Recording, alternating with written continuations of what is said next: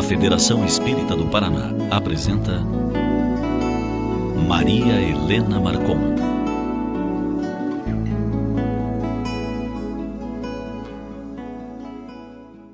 Boa tarde. Que o Senhor Jesus se faça em nossos corações. Para falarmos a respeito de Jesus, cabe-nos convidar a todos para que façamos nesta tarde um passeio histórico, que nós voltemos no tempo para recordarmos muitas das coisas que se encontram nos evangelhos. Nós espíritas, particularmente, dizemos que Jesus é nosso modelo e guia Contudo, da forma que anda o nosso movimento espírita, da forma que andam as nossas vidas, temos demonstrado que o Senhor Jesus ainda é muito desconhecido por todos nós. Por isto que imaginamos que nesta oportunidade que nos era dada, que nos é dada, para estarmos aqui com os companheiros, poderíamos conversar um pouco a respeito deste nosso excelente mestre, modelo e guia. Ele foi anunciado desde muito tempo. De Moisés até o momento em que Jesus aparece na terra, os profetas cantaram a vinda de um ser especial.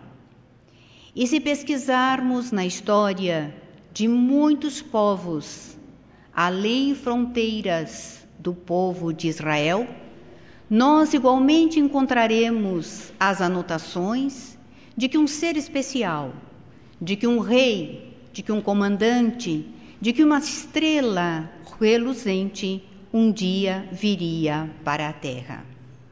Por isto é que na história na origem de muitos povos, encontramos essas referências. Naturalmente, poucos foram aqueles que identificaram quando ele apareceu. Mas então, quando se aproximavam os tempos em que ele deveria vir à terra, tomar um corpo de carne e permanecer entre os homens, muitas coisas extraordinárias começaram a acontecer. Como para a divindade tudo obedece a um planejamento, nada é feito às pressas, nada acontece ao acaso.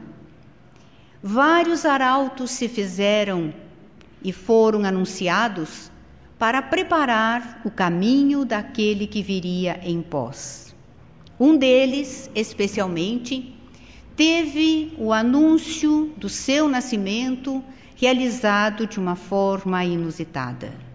Seu pai era sacerdote e a ele coube em determinada data realizar, adentrando no Santo dos Santos, no Templo de Jerusalém a cerimônia.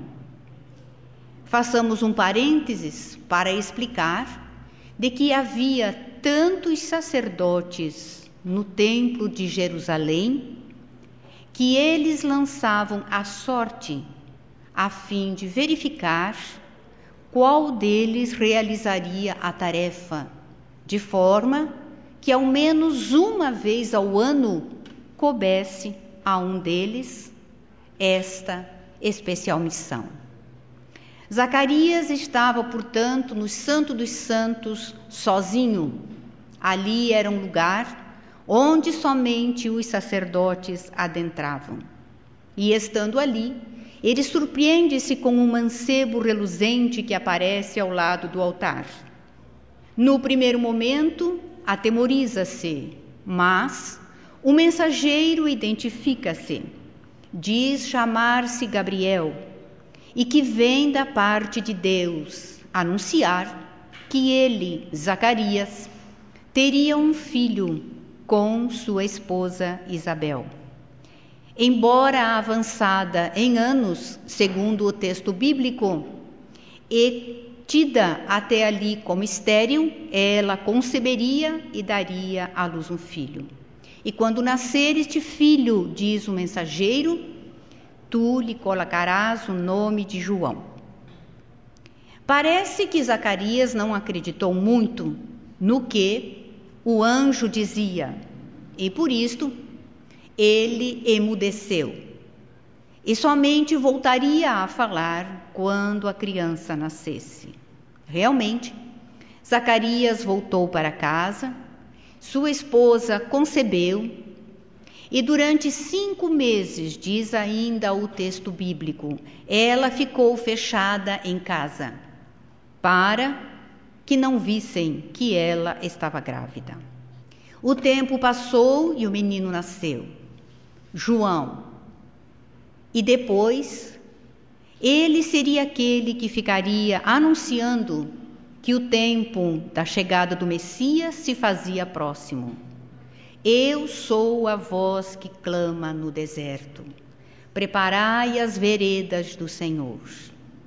Eu sou aquele que vai à frente, e após mim virá outro, tão grande que eu não sou digno de lhe desatar a correia da Mas enquanto Isabel aguardava a delivrance, em outra cidade, em Nazaré, uma jovem é visitada pelo mesmo anjo. Já se haviam passado seis meses do anúncio do nascimento de João, quando o mesmo mensageiro se faz presente, adentra o lugar onde está a jovem Maria e lhe diz: Bendita és entre as mulheres, porque achaste graça diante do Senhor. E por isso serás a mãe de um enviado especial. Ele será grande, será chamado Filho do Altíssimo. Virá para a desgraça de muitos em Israel. A sombra do Senhor virá sobre ti, e desta forma, concluímos, estarás amparada. Maria vacila ela conhecia as profecias e, com certeza, não havia nenhuma jovem em Israel que não ficasse aguardando ser a mãe do Messias. As profecias diziam que ele nasceria de uma jovem mulher, mais tarde traduzida erroneamente para virgem, e que esta mulher seria da casa de Davi. Portanto, imaginamos que todas as meninas, as moças que fossem da casa de Davi cogitavam: serei eu? Quando Maria recebe a honra, a notícia, após a surpresa natural, ela se coloca como a escrava do Senhor para que nela se faça aquilo que a vontade do Senhor determina. Naturalmente, ela sabia pelas profecias o que ele aguardava. Se cogitou naquele momento, não sabemos, mas ela concebe. E quando está para dar à luz, nós a encontramos, segundo as tradições bíblicas, e isto respeitamos, na cidade de Belém. E como não houvesse lugar para ela e o esposo se instalarem, foram parar em uma estrebaria. Ali, naquela noite, nasceu a criança. Estavam somente os dois. Talvez, talvez não porque também imaginamos que José, como um esposo dedicado, ao ver que se aproximava o momento da delivrance de Maria, deve ter buscado alguém nas proximidades que a pudesse auxiliar naquele momento. Enfim, a criança nasce. E então, um coro de anjos o anuncia. Anuncia-lhe o nascimento. Os pastores estão no campo, portanto, ainda não era inverno. O inverno não se fizera. Eles guardavam os rebanhos. E estando ali, de repente, uma luz muito intensa se faz, e da luz emerge um ser espiritual. E ele se apresenta novamente como o enviado de Deus, Gabriel. E anuncia o nascimento de uma criança de uma forma especial. Eis que vos trago uma nova de grande alegria. Nasceu hoje, na cidade de Belém, o Salvador. E eis que vos digo como o havereis de identificar. Ele estará deitado em uma manjedoura, envolto em panos. E quando acaba esta observação de Gabriel, um coro de anjos se faz ouvir. Glória a Deus nas alturas, paz na terra a todos os homens de boa vontade. Ou como dizem outras traduções, e paz para os homens de boa vontade na terra. Como cantaram esses anjos? Quando Divaldo Pereira Franco ele declama o poema da gratidão, em determinados versos ele diz que quem ouve a voz dos imortais não esquece nunca mais. Imaginamos como é que cantaram aqueles anjos. E como nós imaginamos, muitas outras criaturas o fizeram ao longo das eras. O que terão dito? O que terão cantado aqueles seres? E tentando aproximarem-se disto, alguém imaginou que eles teriam cantado mais ou menos assim: Venham todos, alegres, triunfantes, vinde, vinde a Belém. Vejam o recém-nascido, o Rei dos Anjos. Vinde, adoremos o Senhor. Cante agora o coro dos anjos, cante agora a assembleia dos celestiais. Glória, glória a Deus no alto dos céus. Vinde, adoremos o Senhor. Aquele que nasceu no dia de hoje, Jesus, a ti seja a glória do Pai eterno. A palavra se fez carne Vinde, adoremos o Senhor. O Rei dos céus se fez entre nós e, lecionando humildade, aquelas mãos que haviam moldado os mundos e as estrelas, moldavam agora bancos, mesas, coisas rústicas para que os seus amigos pudessem assentar-se, reunirem-se para as refeições, enfim, ele serviu desde o começo. O que desejamos ressaltar nesta oportunidade são as virtudes de Jesus. As virtudes são esses aspectos excelentes do caráter.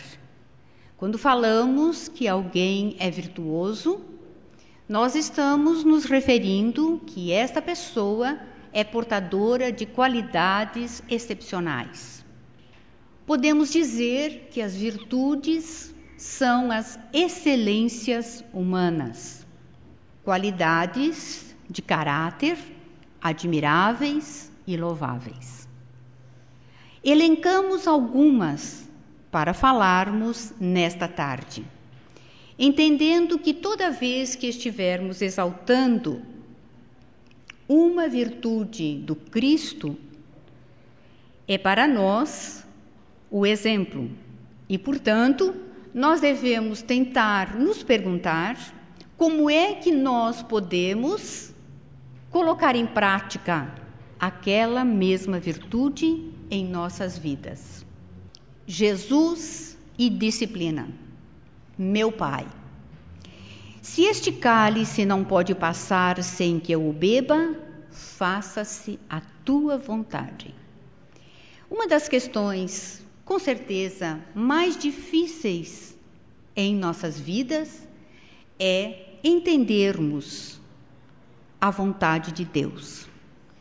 E quando aquelas questões que não podemos mudar, as devemos aceitar, entender que aquilo é a vontade de Deus.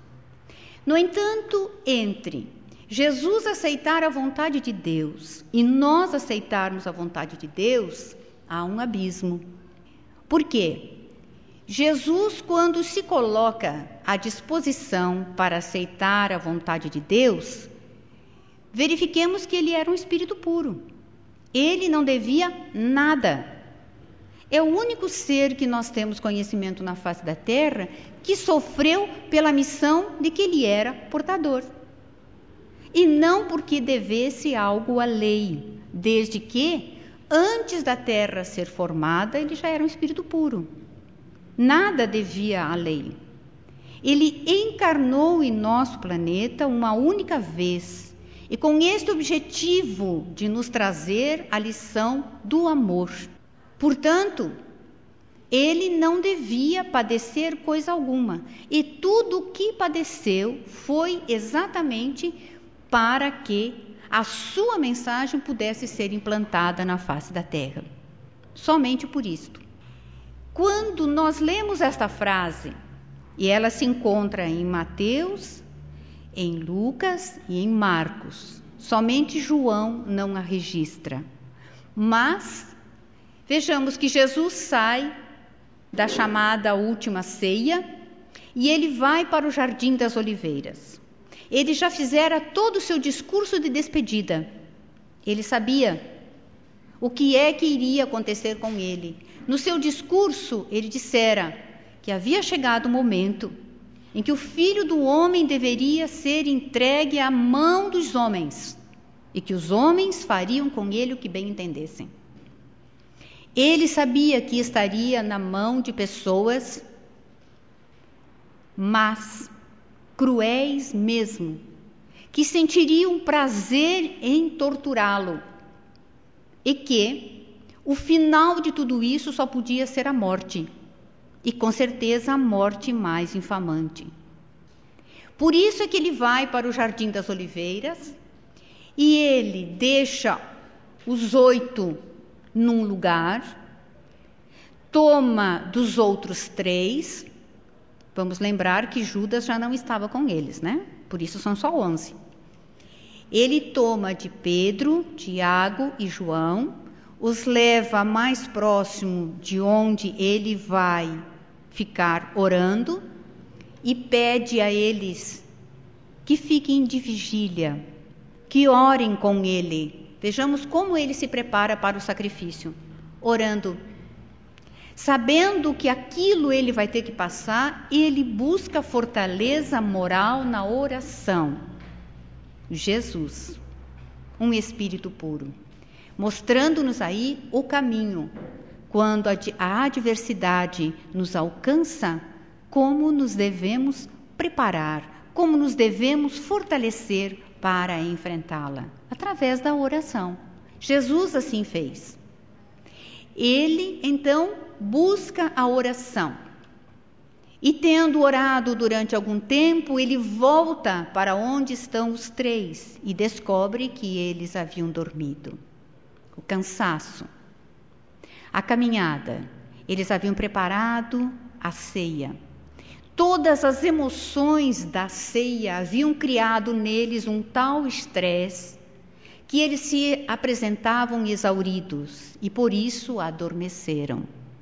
Jesus os desperta e lhes diz: Não pudestes vigiar comigo nem uma hora? Eles parecem acordar. Ele vai orar de novo e eles caem em sono. E ele fica a sós. A sós ele chora, a sós ele ora. Mas com esta convicção, se não puder afastar o cálice, faça-se a tua vontade.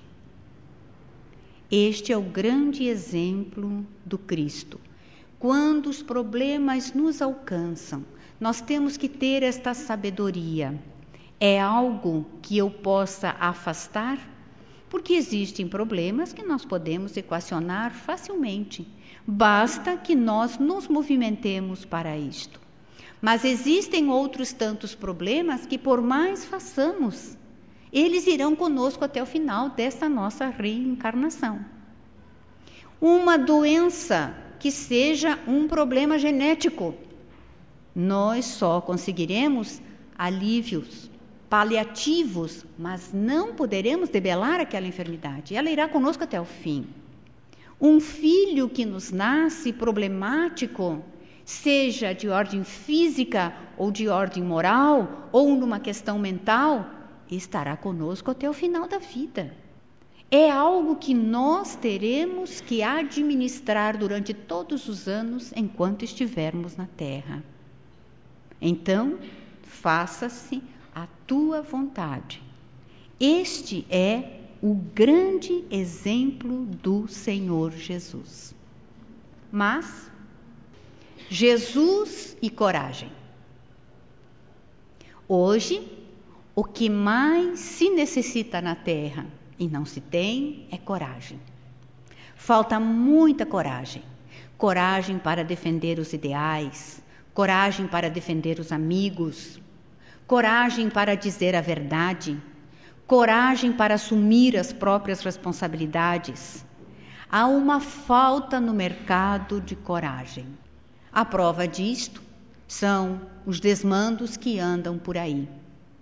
São os problemas que nós temos nas casas espíritas, quando, por falta de coragem, nós não dizemos ao companheiro que está ombreando conosco que ele está errado neste ou naquele ponto e que este ou aquele ponto deve ser revisto.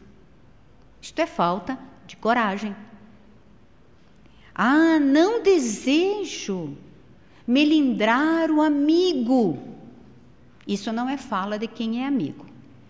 Na verdade, é falta de coragem.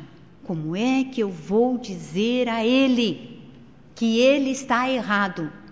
Ele vai se zangar comigo, vou perder a amizade dele, vou perder o trabalhador na casa espírita, vou perder. Isso é covardia. Jesus demonstrou coragem. Vejamos o que ele diz quando eles o vão prender. Eles vão de noite e Jesus lhes diz que eles são covardes, de uma forma muito polida. Vós viestes armados de espadas e de varapaus. Ele não tinha nada. Ele estava totalmente desarmado. Para me prender, como se faz a um ladrão. Foram de noite. Todos os dias estava eu sentado entre vós ensinando no templo, e não me prendestes. Por quê?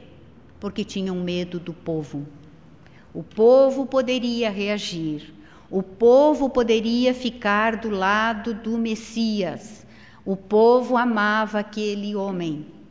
Na semana anterior, não tinham tirado seus mantos para jogar ao chão, a fim de que o burrico onde ele vinha montado pisasse quando ele adentrou Jerusalém? A covardia.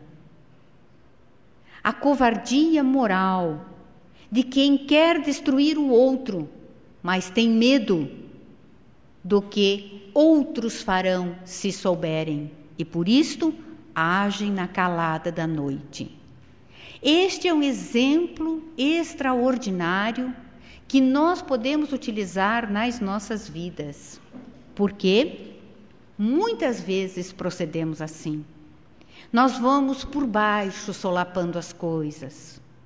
Quantas obras beneméritas hoje sofrem a agressão das sombras, que só se faz por quê? Porque os que nós estamos na terra, os homens, permitimos.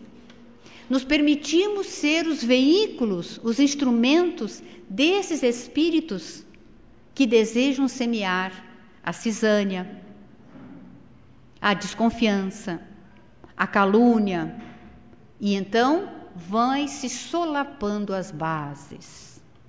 Querem um exemplo bem clássico? Quando nós desejamos destruir alguém. É do nosso meio espírita. O que a gente faz? Telefona para um companheiro. Fulano, estou ligando para você para pedir que ore muito por Beltrano. Aí o outro já pergunta: por quê? O que foi que aconteceu? Ah, não está bem, sabe? Não está bem. Está muito perturbado. Ele está envolvido por espíritos trevosos. Precisamos orar. Orar. Maldade.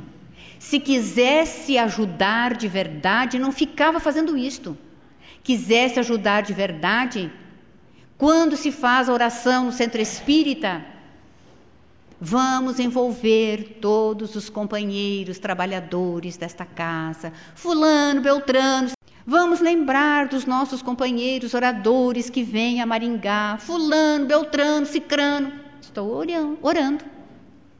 Não preciso ficar telefonando, pedindo para um para outro que ore, porque o outro está tão mal nós vamos solapando as bases, porque quando o fulano vier à casa espírita, encontrará a desconfiança semeada. E ele não vai entender porque que todo mundo já está tão frio com ele, tão diferente, já olham assim de soslaio. Por quê? Solapando as bases. É isso que Jesus diz. Eu estava no templo todos os dias, por que não me prendestes lá? Porque sois covardes aguardam uma comemoração especial em Israel. Olha o momento que eles escolheram. Aproximava-se a Páscoa. O que é que os judeus estavam fazendo? Todos preocupados na comemoração da Páscoa, em adquirir o cordeiro, em fazer a ceia em casa. É este momento que eles aguardam para mandar prender Jesus. Então ele diz: além do que, eles sabiam que ele não tinha arma alguma e nem os seus tinham. Ele pregava a não violência. Como poderia estar armado? Porque eles temiam, temiam a autoridade moral do Cristo também. Temiam o que eventualmente o Cristo poderia fazer, porque sabiam que ele tinha poder.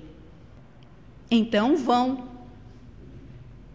Precisam de alguém que o identifique, porque será de noite. De repente ele está lá com os onze. Vá que ele fuja e seja preso a pessoa errada. Por isso eles precisam que Judas vá na frente, aquele a quem o der o beijo. Este será o mestre. Foram com tochas no meio da noite para prendê-lo. E o prenderam. O que verificamos aí? Que ele se entrega. Ele não tem problema algum ao se entregar. Quando ele é preso, vai agora para um julgamento. Esse julgamento se deu no meio da noite. Este julgamento não houve tempo para serem convocados todos os componentes do sinédrio. Porque os componentes do sinédrio estavam derramados em várias localidades. Foi tudo feito às pressas. Quantos se reuniram lá, não se sabe ao certo. Alguns se reuniram. E ele passou pelo mais vil dos julgamentos. Na verdade, foi uma humilhação total. Quando o prenderam, já lhe manietaram as mãos. E aí o levaram à presença de Anás e de Caifás, e o sinédrio reunido. E o vendaram. E alguém passava e lhe dava uma bofetada e dizia: Se tu és o Cristo de verdade, adivinha quem te bateu. E riam. Era para acabar com toda a fortaleza moral do homem, mas não conseguiram. Além de bofetadas, do escárnio, da humilhação, cuspiam-lhe em rosto, fizeram tudo o que não se faz com nenhum ser humano. Hoje, quando nós temos o julgamento, por pior que seja o criminoso, há misericórdia para com ele. E há uma lei que diz até onde se pode ir. Descrevem-se os crimes que a criatura fez, mas não se agride o criminoso. Confere-se-lhe uma sentença, mas ele não é humilhado na frente de todo mundo. Não é colocado na praça pública para que todos vejam. Aliás, até hoje, os criminosos, né? São muito bem evidenciados, porque basta ser criminoso para ter o filme, para ter o livro, para escrever suas memórias. Muito pelo contrário, não é? Então, nós observamos que Jesus passou por todo um processo vil, onde a lei não foi respeitada. E uma voz que se ergue no sinédrio é a voz de Nicodemos. Duas vezes ele é citado nos evangelhos como alguém que defende o Cristo. Lamentavelmente, nós lembramos de Nicodemos somente como aquele que vai de noite lá procurar Jesus para a entrevista. Mas ele é uma voz que se faz ouvir. E ele tenta chamar à razão os seus pares, dizendo que aquilo não deve ser feito deste jeito. Mas é uma voz que se ergue sem ter um coro que se lhe associe. Jesus é condenado à morte depois de ter passado pelo sinédrio, que podia até dar-lhe a sentença de morte, mas não podia executá-la. Eles precisavam de alguém que a executasse porque a lei de Roma dizia que eles não tinham direito de condenar ninguém à morte. Podiam condenar, mas não podiam executar. Por isso é que as adúlteras eram linchadas na rua. Linchadas. Aí não tem lei, né? Era um julgamento sumário. Segundo descrevia o Deuteronômio, se houvesse unanimidade de votos para uma sentença à morte, a lei dizia que o condenado não deveria ser morto. Parece paradoxal, mas era isso que a lei dizia. No entanto, eles desconsideram esta parte. E agora eles precisam de alguém que realize, que execute a morte que eles sentenciaram aquele homem. Então o mandam a Herodes. Herodes não é um deles? Que de jeito. Mas Herodes, que não era tolo, não quis se envolver politicamente, como sempre as pessoas prezam muito o seu cargo. E aí disse: Eu não, manda para César. César que resolva, não é ele o representante de Tibério, não é ele o representante de César, ele que resolva. E aí sobra para Pilatos, que dá a sentença. Um ato de extraordinária covardia, porque ele diz: Não conheço neste homem culpa alguma. Se ele não via culpa alguma, por que, que mandou para a cruz? Que magistrado é este? O que é que ele tinha para preservar? Ele tinha que preservar o seu cargo. E para preservar o seu cargo, ele manda o inocente à morte. Antes disso, vejamos que ainda covardemente ele o manda para ser supliciado. Quem assiste o filme A Paixão de Cristo, a grande maioria das pessoas que assistiu ao filme, que o assiste, diz que aquilo é uma loucura, que aquilo é uma coisa horrível. Foi o que fizeram. Ele baseou-se em pesquisa histórica. Os açoites que arrancavam pedaços da carne, os cravos que eram colocados para que o corpo ficasse suspenso na cruz. Era isto, era a extrema crueldade dos homens. E Jesus passa por tudo isto. E o que a gente observa, e logo mais vamos falar, é a serenidade dele. Em momento algum ele se altera. Gente, ele era e é o Rei solar, governador do nosso planeta. O que acontece quando alguém diz alguma coisa a nós? A gente pergunta assim: sabe com quem está falando? E se a outra pessoa não souber, a gente diz: eu sou fulano de tal. Está pensando o quê? Está pensando que está falando com qualquer um? Olha o respeito. Nunca, em momento nenhum, Jesus assim se posicionou. O que ele exigia é que houvesse um respeito por uma questão de humanidade, uma questão ética, uma questão moral. Como quando ele discute por que é que o foram prender de noite, às escondidas, porque ele sabia que tudo seria feito de noite. Quando amanhece o dia, ele já está lá com Pilatos. Logo será sentenciado e será levado para a cruz. Ele foi preso na quinta-feira à noite, depois da ceia. Às três da tarde de sexta-feira ele estava morto. Já passara por todo o suplício na cruz e morrera. Mas nós vamos em frente, falando ainda da coragem de Jesus. Há um momento no interrogatório que Anás e Caifás fazem a Jesus, onde lhe perguntam o que é que ele ensinava. E ele Responde com coragem: Eu falei publicamente ao mundo. Ensinei sempre na sinagoga e no templo, onde concorrem todos os judeus, e nada disse em segredo. Como dizer, por que estão me perguntando agora? Por que me interrogas?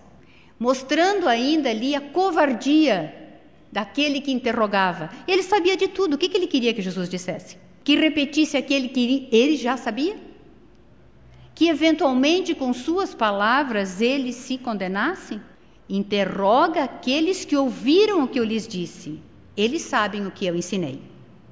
Neste momento acontece algo surpreendente. Um soldado que está próximo, querendo agradar o chefe, dá-lhe uma violenta bofetada em pleno rosto. Jesus está preso, ele está amarrado e ele não se cala. Ele diz ao soldado: Se falei mal, mostra o que eu disse de mal, mas se falei bem, por que me feres? A defesa dos seus direitos. O que muitas vezes nós confundimos que humildade é se aceitar tudo o que acontece sem reclamar de nada quando nós temos os direitos que nós devemos lutar por eles e exigir que eles sejam respeitados. Quando nós deixamos de nos importar com os direitos do cidadão, do ser humano, nós estamos perdendo a dignidade. É o que está acontecendo no nosso país, onde nós não estamos exigindo que os nossos direitos sejam respeitados como cidadãos, como eleitores, como seres humanos. E se nós não defendemos os nossos direitos, não estamos defendendo os direitos dos outros também. Aqueles que não têm voz, não nos tornamos a voz daqueles que não têm voz.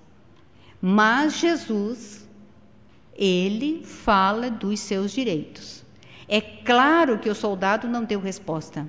Ninguém deu resposta. Porque não tinha o que dar como resposta. Era simplesmente a covardia agindo ali. Então, nós vamos observando como Jesus nos demonstra que a é uma virtude e que nós a devemos trabalhar em nós. Então, defender os seus direitos, defender o que é correto, falando em movimento espírita. Quando nós vemos pessoas destruindo outras pessoas, pessoas gradas do movimento espírita, trabalhadores de anos no movimento espírita, que são agredidos por outros. E o que é que o movimento espírita faz? Nada. Ah, porque a gente não pode falar mal de ninguém, mas falar mal do outro a gente fala. Destruir o outro no centro espírita a gente faz. Agora, não posso erguer a minha voz para defender alguém que está sendo trucidado pela mídia com um monte de mentiras. Como nós estamos vivendo no nosso país? Companheiros do movimento espírita com uma folha de serviço impecável, sendo agredidos pela mídia televisiva, pelos jornais, por companheiros que realmente estão perturbados, seja por inveja, seja não, sabe, não se sabe por quê, desejam destruir o outro, e quanto mais ele faz, mais o desejam destruir. E o que faz o movimento espírita? Nada. Cadê a nossa coragem? A coragem para defender essas pessoas, para que a verdade seja dita não estamos dizendo que a gente deva partir para uma briga, em absoluto, mas dizer o que é verdade.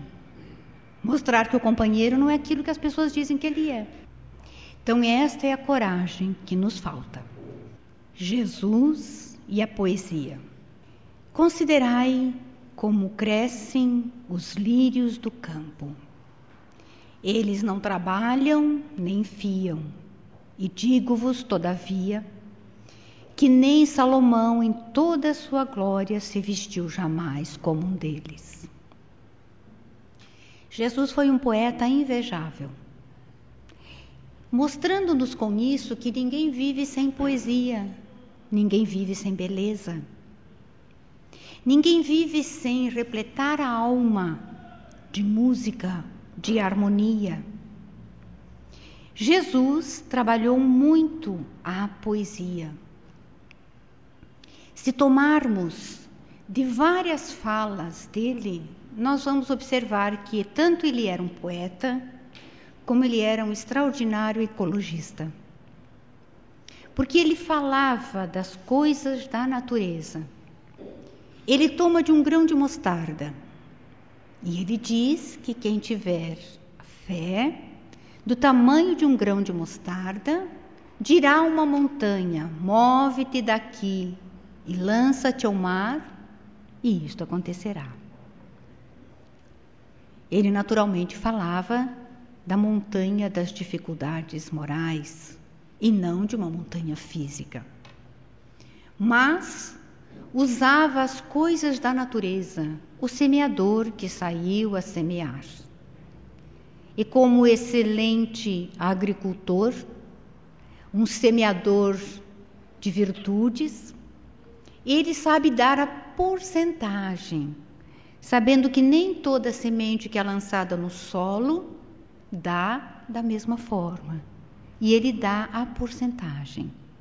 Ele declama o poema das bem-aventuranças, que é verdadeiramente um poema, da primeira à última estrofe ou último verso. Isto é para as nossas vidas. Jesus veio para nos ensinar o amor. Mas ele utiliza a poesia mostrando que ninguém vive sem poesia. Quantas vezes nós dizemos que estamos estressados? Por quê? Porque a nossa rotina, porque nós temos um trabalho estafante. E o que, é que a gente faz das nossas horas de lazer? O que fazemos daqueles momentos em que nós não estamos trabalhando? Por que nós não procuramos alimentar a nossa alma com isso que a alma precisa? Ninguém vive sem poesia, sem algo belo, sem algo bom que lhe alimente a intimidade. Temos um amigo que tem um pai já um tanto idoso e o pai adora ópera. No entanto, agora, nos últimos anos, é assim. A televisão, por exemplo, anuncia que às 10 da noite haverá um espetáculo de ópera. Às 10 horas da noite, o velhinho se levanta de frente da televisão e vai dormir. E o filho diz assim: Pai, vai ter a ópera que o senhor gosta. Ah, não, mas está na minha hora de dormir. Isto é não saber alimentar a poesia. Qual é o problema de dormir um pouco mais tarde? Se eu vou descansar assistindo aquilo que eu gosto, e nesse patamar, nós devemos entender que todos os artistas são missionários. Esses que realizam o bem, o belo sobre a terra, são missionários. Quando a gente vai assistir a um espetáculo de balé, e a gente, depois do espetáculo, sai dançando pela rua. Quer dizer, a gente está andando, mas intimamente nós estamos como se estivéssemos dançando. Quanto bem isto me faz! Quanto isso me descansou, me recuperou. Ouvir uma música que eu gosto, ter no carro ou em casa. Algo que me faça bem. Por que é que andamos tão estressados, tão nervosos, tão agitados? Porque o momento que deveria ser o momento do nosso lazer, nós estamos fazendo alguma coisa que acaba nos perturbando. Quando deveríamos buscar aquelas coisas que nos fizessem bem.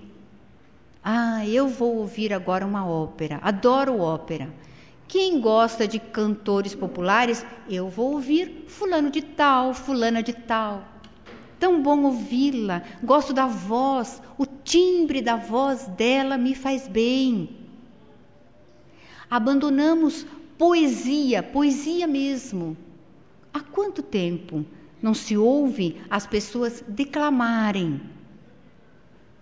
Tempos antigos que não havia televisão, Acho que ninguém daqui é daquele tempo, mas nas encarnações passadas vocês devem lembrar, né? porque existem os registros, os saraus. As pessoas, e eram pessoas assim da sociedade, promoviam os saraus.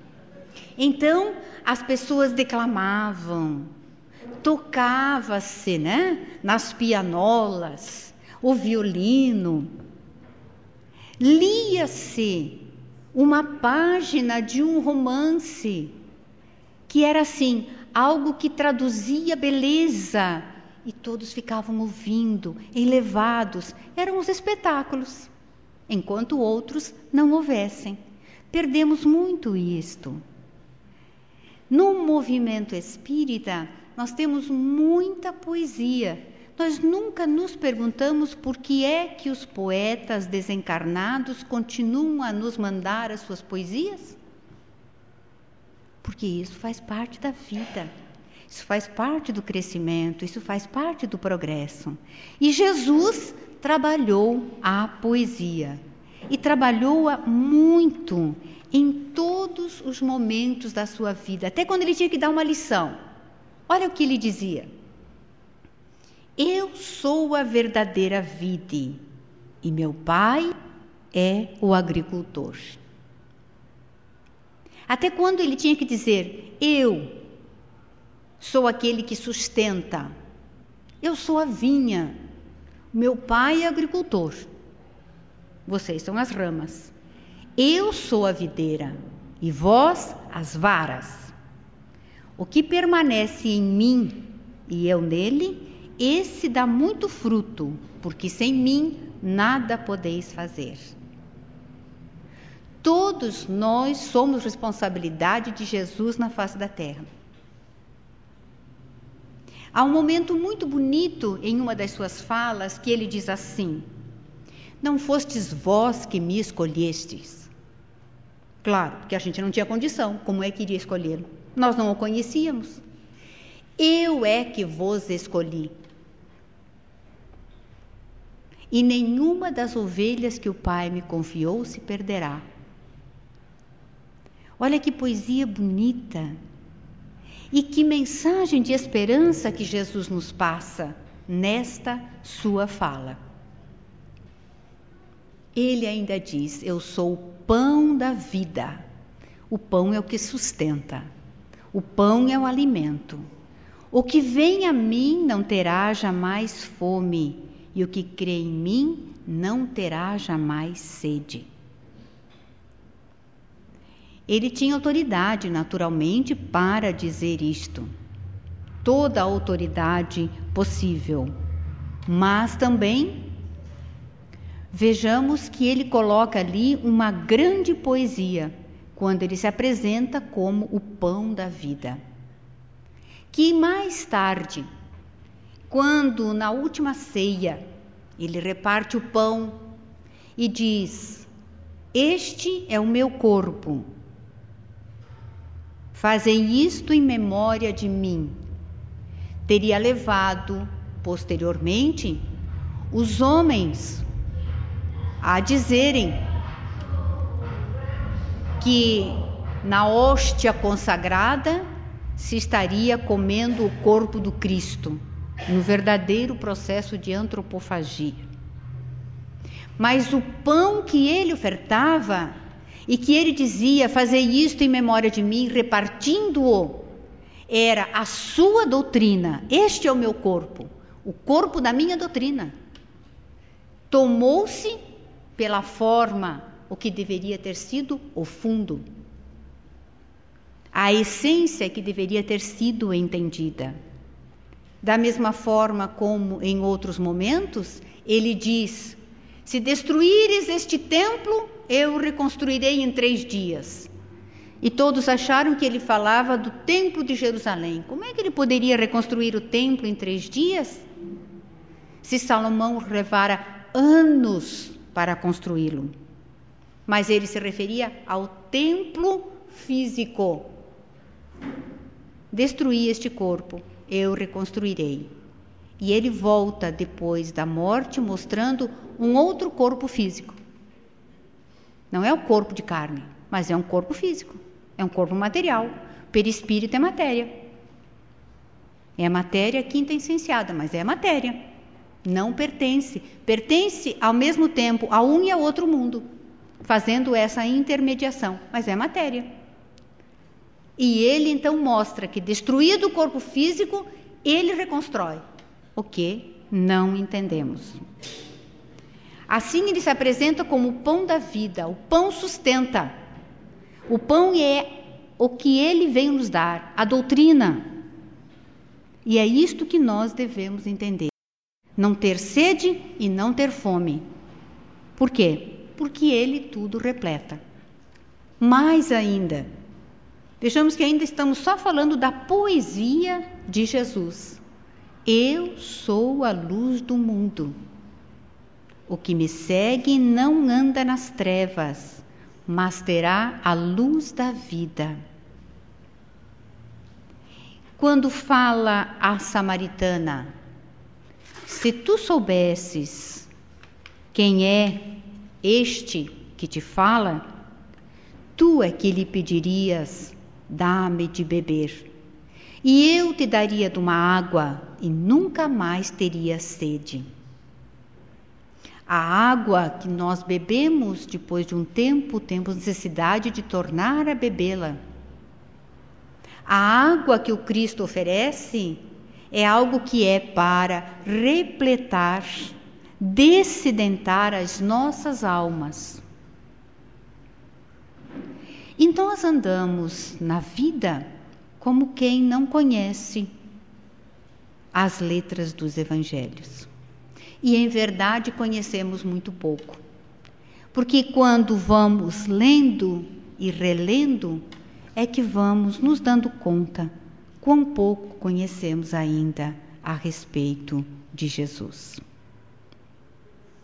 Mas Jesus trabalha ainda outras questões, como a amizade. E ele, como tudo que ele falava, não somente falava, mas exemplificava. Ninguém tem maior amor que o daquele que dá a sua vida por seus amigos. E ele fez isto. Observamos quando ele vai ser preso, ele se identifica e ele diz: Deixai a esses que estão comigo em paz, porque nada tem a ver comigo. O que não era uma mentira. Eles não tinham nada a ver com ele no sentido de que ele sabia que era a ele, o cabeça, que procuravam. Não tinham nada a ver com ele ainda, porque não haviam comungado essencialmente das suas ideias ainda. O que nós vamos notar isto acontecendo depois do chamado Pentecostes. Quando o Espírito ou os Espíritos tomam conta de todos eles, eles se sentem fortalecidos e começam a pregar.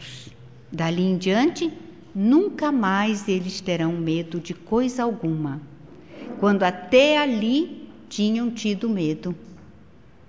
Quando Jesus faz as despedidas naquela noite, eles já ficam todos temerosos: o que é que vai acontecer? Quando Jesus é preso, eles ficam tão apavorados com tudo que acontece que eles debandam. E um dos evangelistas chega a dizer que um deles estava enrolado em um lençol. Eles estavam dormindo, era depois da ceia. Eles tinham se colocado para dormir, cada qual ajeitou-se como podia, ali no Jardim das Oliveiras. E este que estava enrolado num lençol, um soldado o pegou, ficou só com o lençol na mão. O homem saiu nu, fugindo. Então vemos ali como havia um grande temor. A partir dali, depois da morte de Jesus, eles também se escondem no chamado cenáculo. Todos eles se escondem. Claro, a pergunta deles é: se Jesus fora preso, se tinham feito a Jesus tudo aquilo, imagine a eles. Eles não tinham autoridade moral do Cristo. O que seria deles? E aqueles deles que tinham esposa, filhos, também estavam preocupados com isto. E tudo isto é muito natural. Eles não estavam ainda fortalecidos. O que acontecerá na sequência. Por isso é que Jesus volta, conversa com eles, dá-lhes novas orientações, reafirma que estará sempre com eles. Aí eles se sentem fortalecidos. A partir daí, nós vamos vê-los entregarem a vida por amor àquilo que eles defendiam. Tiago foi o primeiro, né? Aquele que foi degolado. Mas Jesus disse: Vós sois meus amigos, se fizerdes o que vos mando. Selando este pacto de amizade, no sentido de que quem segue com ele, ou quem o segue, torna-se amigo dele. E o amigo dá a vida pelo amigo. Perceberam qual é a grande mensagem da amizade do Cristo? Ele diz que o amigo dá a vida pelo amigo. Vós sereis meus amigos se fizerdes o que vos mando. então estarão sob a minha égide, estarão sob meus cuidados. Do que é que nós devemos temer? O que é que nós devemos temer? Por isso que torno a dizer que conhecemos os evangelhos muito pouco. Porque se nós lêssemos e buscássemos entender com profundidade tudo que Jesus disse, nós viveríamos muito melhor na face da terra. Mais tranquilos, sem estresse, teríamos mais confiança. As coisas ruins não nos abalariam tanto como nos abalam. Porque nós temos Jesus conosco. Se Ele está conosco, quem pode ser contra nós? Desde que Jesus e o Pai são um. Eu sou um com o Pai. Mas o mais excepcional quando Jesus fala a respeito da amizade é quando ele diz: Já vos não chamarei servos, porque o servo não sabe o que faz o seu senhor. Mas chamei-vos amigos, porque vos dei a conhecer tudo aquilo que ouvi de meu Pai. Já não vos chamo, não somos criados dele, porque o criado faz aquilo que o patrão manda. Vá lá, venha cá. Ele nos chama de amigos. Amigo é aquele que compartilha. Amigo é aquele que conhece a nossa intimidade. Não estamos falando de colegas. Nós confundimos muito amizade com coleguismo, com companheiros de trabalho, companheiros da repartição, companheiros de profissão. Amigo não, amigo é algo especial. Amigo é alguém a quem nós entregamos o coração, em quem nós confiamos. Ele nos conhece a intimidade como nós conhecemos a intimidade dele. Por isso, que quando duas pessoas têm uma profunda amizade, essa amizade vai se, se solidificando no tempo, vai aprofundando raízes e acontece entre os dois uma ruptura pela defecção de um deles, o outro quase morre de tristeza. Por quê? Porque no amigo a gente confia com totalidade. A gente diz ao amigo as coisas que vão mais dentro de nossa alma. E é esta confiança que Jesus está dizendo que tem para conosco. Se nós fizermos o que ele diz, se nós desejarmos ser os seus amigos. Ele deu provas de amizade em muitos momentos da sua vida. Ele conhecia as pessoas e as chamava para si. Vejamos o tratamento dele com os doze. É um tratamento de um líder muito especial. Ele os ensina durante quase três anos. Ele os prepara para tudo o que deveria acontecer depois. E vai ser assim até o momento da sua morte. E depois da morte ainda, retornando para a continuidade disto a preocupação com o amanhã, com o que aconteceria, com o que viria em pós. E ele tinha algumas pessoas particularmente e ele prezava muito a amizade. Vejamos que ele saiu de casa quando começou o seu messianato.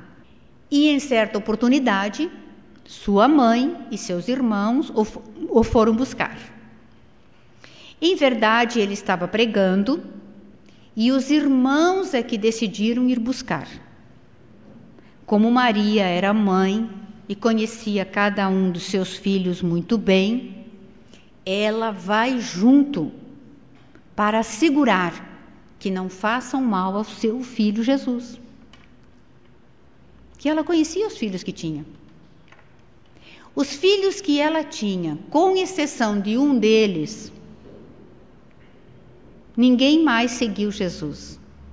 Só um, de nome Tiago, que nós encontramos em Atos dos Apóstolos, chamado como Tiago, o irmão do Senhor. Tem muito Tiago, né? Tem o Tiago Zebedeu, tinha o outro Tiago, é o Tiago maior, o Tiago menor. E encontramos mais esse Tiago que é chamado do irmão do Senhor. Este é que se transforma em cristão após a morte de Jesus. Os outros não seguiram Jesus. E a gente quer na nossa família que todo mundo seja espírita, né? Que nós somos. Jesus não levou a família. Por quê? A mensagem dele era para o mundo. A família dele fazia parte do mundo. Ouvisse quem quisesse. Quem tem ouvidos de ouvir, que ouça. Quem tem olhos de ver, que veja. Ele deu a mensagem para todos. Então, quando sua mãe e seus irmãos vão lá e eles não conseguiram entrar na casa, por quê? Ao contrário do que hoje nós fazemos muitas vezes no movimento espírita, deixamos de participar de algumas atividades que seriam importantes, as pessoas naquela época acorriam. Onde Jesus estava, o povo acorria. E então a casa estava cheia, de modo que eles não puderam adentrar a casa, mas mandaram um recado. E um foi passando para o outro até chegar lá dentro onde estava Jesus. E alguém chegou perto de Jesus e disse: Sua mãe e seus irmãos estão lá fora. Vieram buscá-lo. E ele dá a célebre resposta: Quem é minha mãe? Quem são meus irmãos? A minha mãe e meus irmãos são todos aqueles que fazem a vontade de meu Pai que está nos céus. E muitos entenderam que ele estaria desprezando sua mãe, a sua família. Não, ele estava ampliando o conceito de família. A família vai muito além das portas do nosso lar. E quantas vezes nós encontramos realmente pessoas muito queridas bem distantes do nosso lar, que acabam fazendo parte da nossa família, são a nossa família espiritual. Era este o conceito que Jesus estava desejando passar. Como ele saiu, então, como dissemos, de sua casa para iniciar esse messianato, Maria sempre fazia contato com ele. Nós nunca ouvimos dizer, não há relato nos evangelhos de que Jesus andasse sujo e mal cheiroso. Alguém já ouviu falar isso? As referências sempre fazem a ele como uma figura ímpar. Em beleza, em porte e naturalmente em limpeza. Maria tinha contato constante com eles, com ele. Ela mandava a roupa onde ele estava. A roupa de Jesus era tecida sem nenhuma costura. Era feita por Maria. Ela tinha o linho, ela mesma produzia. Fazia a roupa para Jesus. E mandava para que ele sempre tivesse a roupa limpa. Era um ir e vir, etc e tal.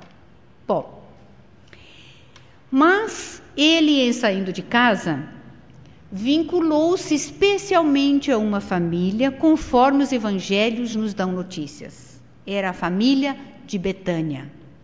Lázaro, Marta e Maria.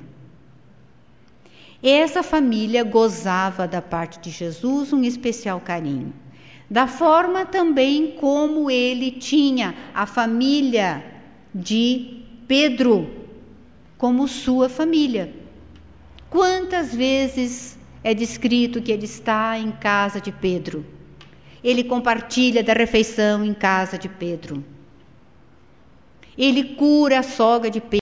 Pedro vem lhe falar por que é que a sua mulher tem que trabalhar tanto, enquanto Joana de Cusa tem criadas aos seus serviços. Quer dizer, Jesus era alguém que compartilhava da família, era o amigo da família. E esta família de Betânia nós verificamos o seguinte: que Jesus nunca dormiu em Jerusalém, a não ser na noite que foi preso. Ele pregava em Jerusalém, quando ele estava ali, depois à noite ele ia até Betânia, andavam-se alguns quilômetros até lá, e ele pernoitava na casa de Lázaro, Marta e Maria. Era uma, uma chácara. Conforme a poesia de Amélia Rodrigues descreve, pela psicografia de Chico Xavier, ela tinha muitos, muitas flores, um caramanchão que Jesus ficava ali e gostava muito. Ficamos só imaginando. Vocês já imaginaram receber Jesus na casa da gente? Que coisa maravilhosa! E aqueles irmãos eram muito devotados a Jesus. Depois da ressurreição de Lázaro, que na verdade é um retorno à vida de alguém que estava em sono letárgico, nós observamos que Lázaro passou por todo um processo no templo de Jerusalém, porque foi um processo bem grave, né? Que ele tinha, ele tinha sido considerado morto, o seu nome fora tirado do livro dos vivos. Três dias depois, Jesus o traz de volta da tumba e ele tem que ser readmitido no rol dos vivos. Foi um processo. Além do que Lázaro deve ter tido que explicar assim o que, que ele fez enquanto estava lá no reino dos mortos. Quando lemos sobre o banquete de Simão, um pouco antes da prisão de Jesus, que acontece em Betânia, ali diz que todos foram ao banquete para ver Lázaro, o que viera do reino dos mortos. Imaginem. Vocês imaginaram hoje alguém que tivesse sido enterrado e três dias depois desenterrado? E o homem entre nós, a televisão ia fazer muito, ia fazer filmes, entrevistas, não ia sair do Jornal Nacional, do Fantástico e por aí afora. Iria aparecer em todas as mídias possíveis. Então, todos queriam ver o homem que saíra das sombras e fora o amigo que o trouxera de volta. Vejamos que as irmãs confiavam tanto em Jesus que quando Lázaro adoece, elas enviam um mensageiro. Jesus está na Pereia, um dia de viagem, de onde elas moram, em Betânia. O mensageiro vai, um dia de viagem, fala com Jesus, diz: Aquele que tu amas Olha o diálogo. Aquele que tu amas está doente. E Jesus responde que logo irá ter com ele e manda o mensageiro de volta. O mensageiro volta. Jesus fica mais um dia inteiro pregando na Pérea. E só no outro dia ele começa a viagem de volta. Então, quando o mensageiro chegou para falar com Jesus, se nós calcularmos os dias, nós vamos ver que quando o mensageiro chegou a dar a notícia para Jesus, Lázaro já estava morto ou entrara no sono letárgico. Por isso, quando Jesus volta, já se tinham passado os três dias. Três dias que ele estava encerrado. Porque em Israel era assim: quando morria, quase imediatamente era enterrado. Não se aguardava o tempo. Era uma questão de higiene estabelecida desde os tempos mais recuados, os tempos de Moisés. Então, a pessoa ficava logo, logo ela era conduzida para a sepultura. Observamos que Jesus é tirado da cruz e levado para o sepulcro. Tudo era rápido. Então Jesus chega e Maria lhe vai ao encontro e diz: Senhor, se tivesses aqui, meu irmão não teria morrido. É o amigo chamando a atenção do amigo. Eu mandei um mensageiro, porque isso não veio logo. É uma fala de amigos. Percebemos isto? Ela não estava se referindo a Jesus, o Mestre. Ela se refere a ele, sim, o Senhor. Mas há uma repreensão na sua voz. Se estivesses aqui, meu irmão não teria morrido. Que ela sabia que ele não teria deixado. Será que ela sabia do problema de letargia do irmão? É possível que sim. Será que era isso que ela quis dizer nas entrelinhas? Por fim, o que se sabe é que Jesus sentou sobre uma pedra e chorou. Por que ele chorou? Chorou pela morte do amigo? Não, ele sabia que estava vivo. Que ele iria despertá-lo, que era uma questão temporária? Chorou por quê? Possivelmente porque os amigos mais chegados não o entendiam porque se dá conta de que os amigos ainda não apreenderam a grande lição que ele trouxera. Porque afinal, se ele vinha trazer a lição da imortalidade, por que é que ela devia estar tão preocupada com a morte do irmão? Morreu, morreu, continua vivo. Por que Jesus chorou? Por muitas coisas que nós poderíamos cogitar com certeza. Aí ele vai e chama Lázaro de volta. E continua a conviver com a família até a morte. O eclesiástico diz: quem encontrou um amigo, encontrou um tesouro. O que fazemos dos nossos amigos?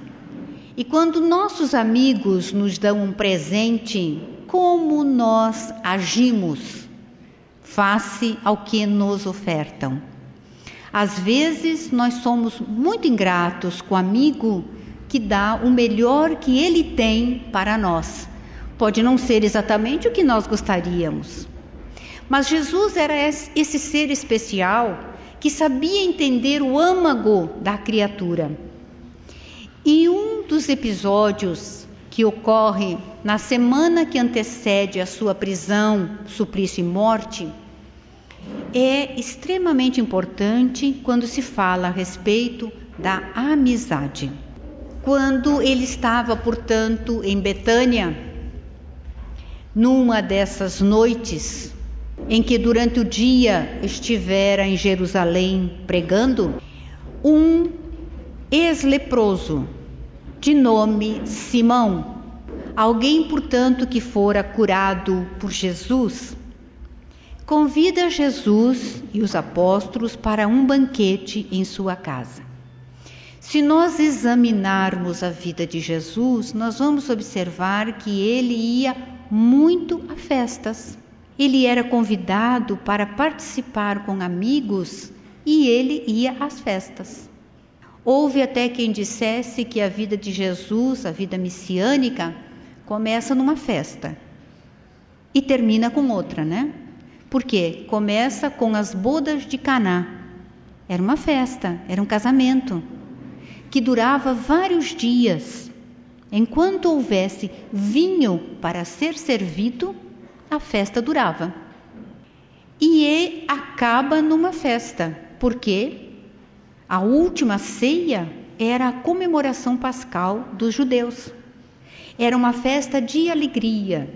Eles lembravam naquele momento as agruras da escravidão no Egito, a libertação, e por isto eles cantavam nesta noite o pai de família ou quem lhe fazia às vezes, como no caso de Jesus com os discípulos, ele é o pai de família. Narra que o povo era escravo e que daí Jeová os libertou através de Moisés. Passava-se a taça com aquele vinho especial e quando a taça chegasse novamente aos lábios do pai de família, ela deveria estar vazia. Era todo um cerimonial que havia. Eram três taças de vinho que deveriam ser consumidas durante todo aquele processo. era um cerimonial de muita alegria. Todos se levantavam e cantavam hinos de glorificação a Jeová pela libertação. Era um momento de gratidão, então era uma festa. E este foi o último ato de Jesus. Logo depois ele foi preso. Então Simão, que morava ali pelas cercanias de Betânia, convida Jesus e os apóstolos para um banquete em sua casa. É o preito da gratidão. Eu fui curado de um problema grave, estou de novo inscrito no livro dos vivos. Por quê? Quando alguém era suspeito de lepra, tinha o seu nome riscado do livro dos vivos. Ele estava morto. A pessoa era colocada para fora dos muros da cidade, tudo que era dela era queimado e a família não podia mais ter acesso à pessoa. Fosse o pai, fosse a mãe, irmão, quem fosse, era alguma coisa assim terrivelmente cruel. E então, Jesus vai a este banquete. E como ele estava em casa de Marta, Maria e Lázaro, os irmãos naturalmente foram convidados também, eram os anfitriões de Jesus. Como ficariam de fora? Eles foram para a festa. Esta festa é muito significativa, porque Maria, com essa perspicácia de mulher e de amiga, de alguém que ama intensamente, ela olha para Jesus e dentro de sua alma ela começa a dizer: Jesus está se despedindo. Logo mais, ele não estará mais conosco. E o que é que eu posso dar para esse amigo tão querido? Eu queria dar um presente, mas que presente se pode se, se dar ao Rei dos céus? A quem tem tudo? Ao Senhor. Que presente se pode dar? Ela se pergunta. E ela tem em casa um presente precioso, um perfume, num vaso pequeno de alabastro. É um perfume especial que ela, como toda mulher solteira em Israel, guarda no seu enxoval para a noite de núpcias, para o seu amado. A mulher em Israel, ela era educada para servir ao homem. Se nós lermos no Antigo Testamento, nós vamos encontrar lá como Salomão fez poesias de amor à sua amada. É lindo o que ele vai escrevendo. É realmente poesia de um coração apaixonado. E a mulher ali é exaltada como algo muito especial que Deus dá ao homem. Claro, com o conceito de servi-lo, mas ela é ali exaltada. Então a mulher, ela era educada para servir ao homem. Ela tinha que ser o jardim de delícias para o homem. Por isso ela era educada, inclusive, para a sedução. Porque ela tinha que dar prazer ao homem. E porque os judeus tinham muito cuidado com a higiene pessoal, o cuidado pessoal com a sua roupa, os cabelos, eles usavam maquiagem. Eles tinham óleos para passar no corpo, tanto os homens como as mulheres, para que a pele não ficasse muito seca. Os homens tinham penteados especiais, inclusive dependendo do penteado, dizia da sua qualidade hierarquicamente na escala sacerdotal ou na escala social. Eles eram extremamente cuidadosos. Então, o perfume fazia parte da vida de Israel. Os homens usavam, as mulheres usavam. O perfume do nardo era o perfume mais caro que existia, por ser mais raro. E então levava-se para a noite de núpcias o perfume que a pessoa pudesse comprar e que fosse o melhor. Maria tinha, para essa sua noite, uma pequena ânforazinha com o perfume. E naquele momento que ela olha Jesus e quer lhe dar um presente, ela sai do banquete, vai até sua casa, apanha o frasquinho, volta ao banquete e não diz nada. Posta-se atrás de Jesus, abre o frasco e derrama o conteúdo inteiro sobre a cabeça de Jesus.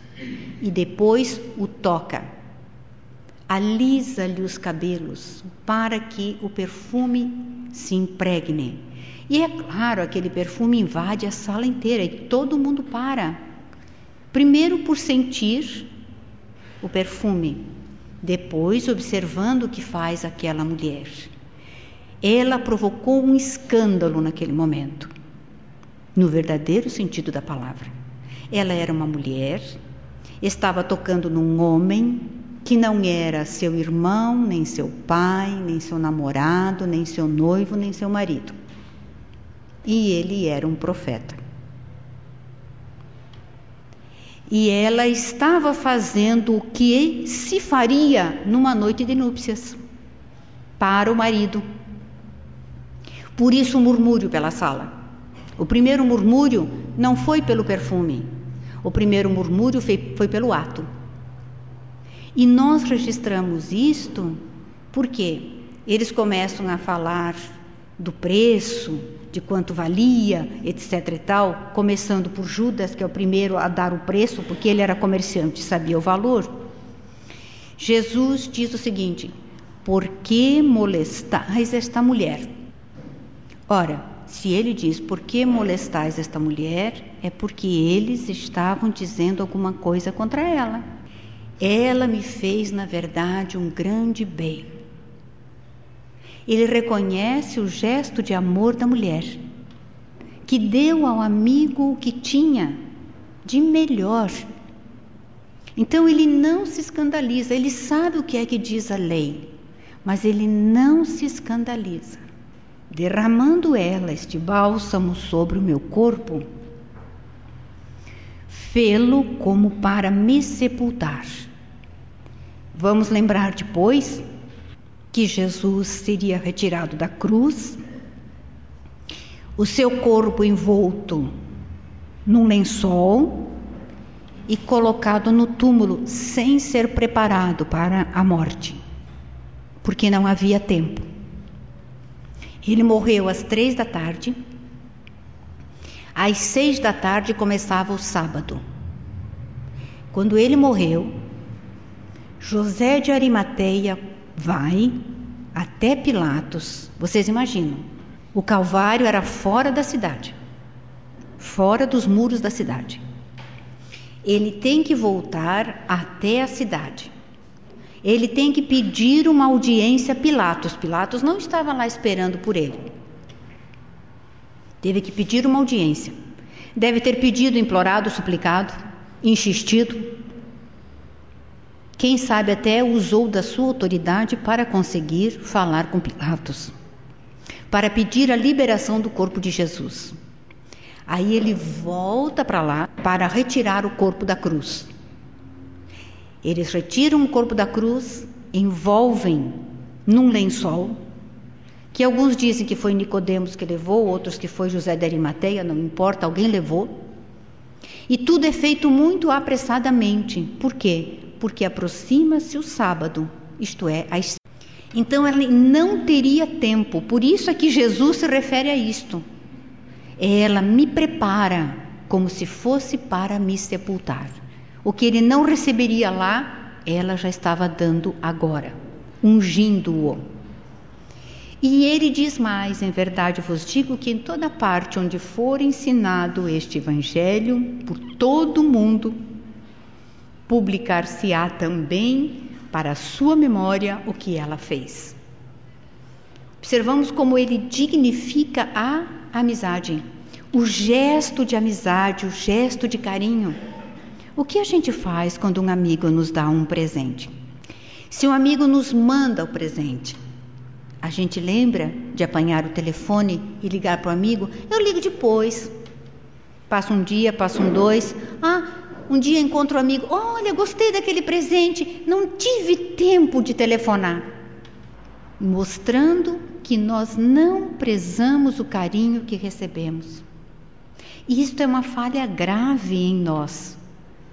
Vejamos que Jesus tinha tempo para tudo. Ele administrava o seu tempo. Quem mais ocupado do que Jesus?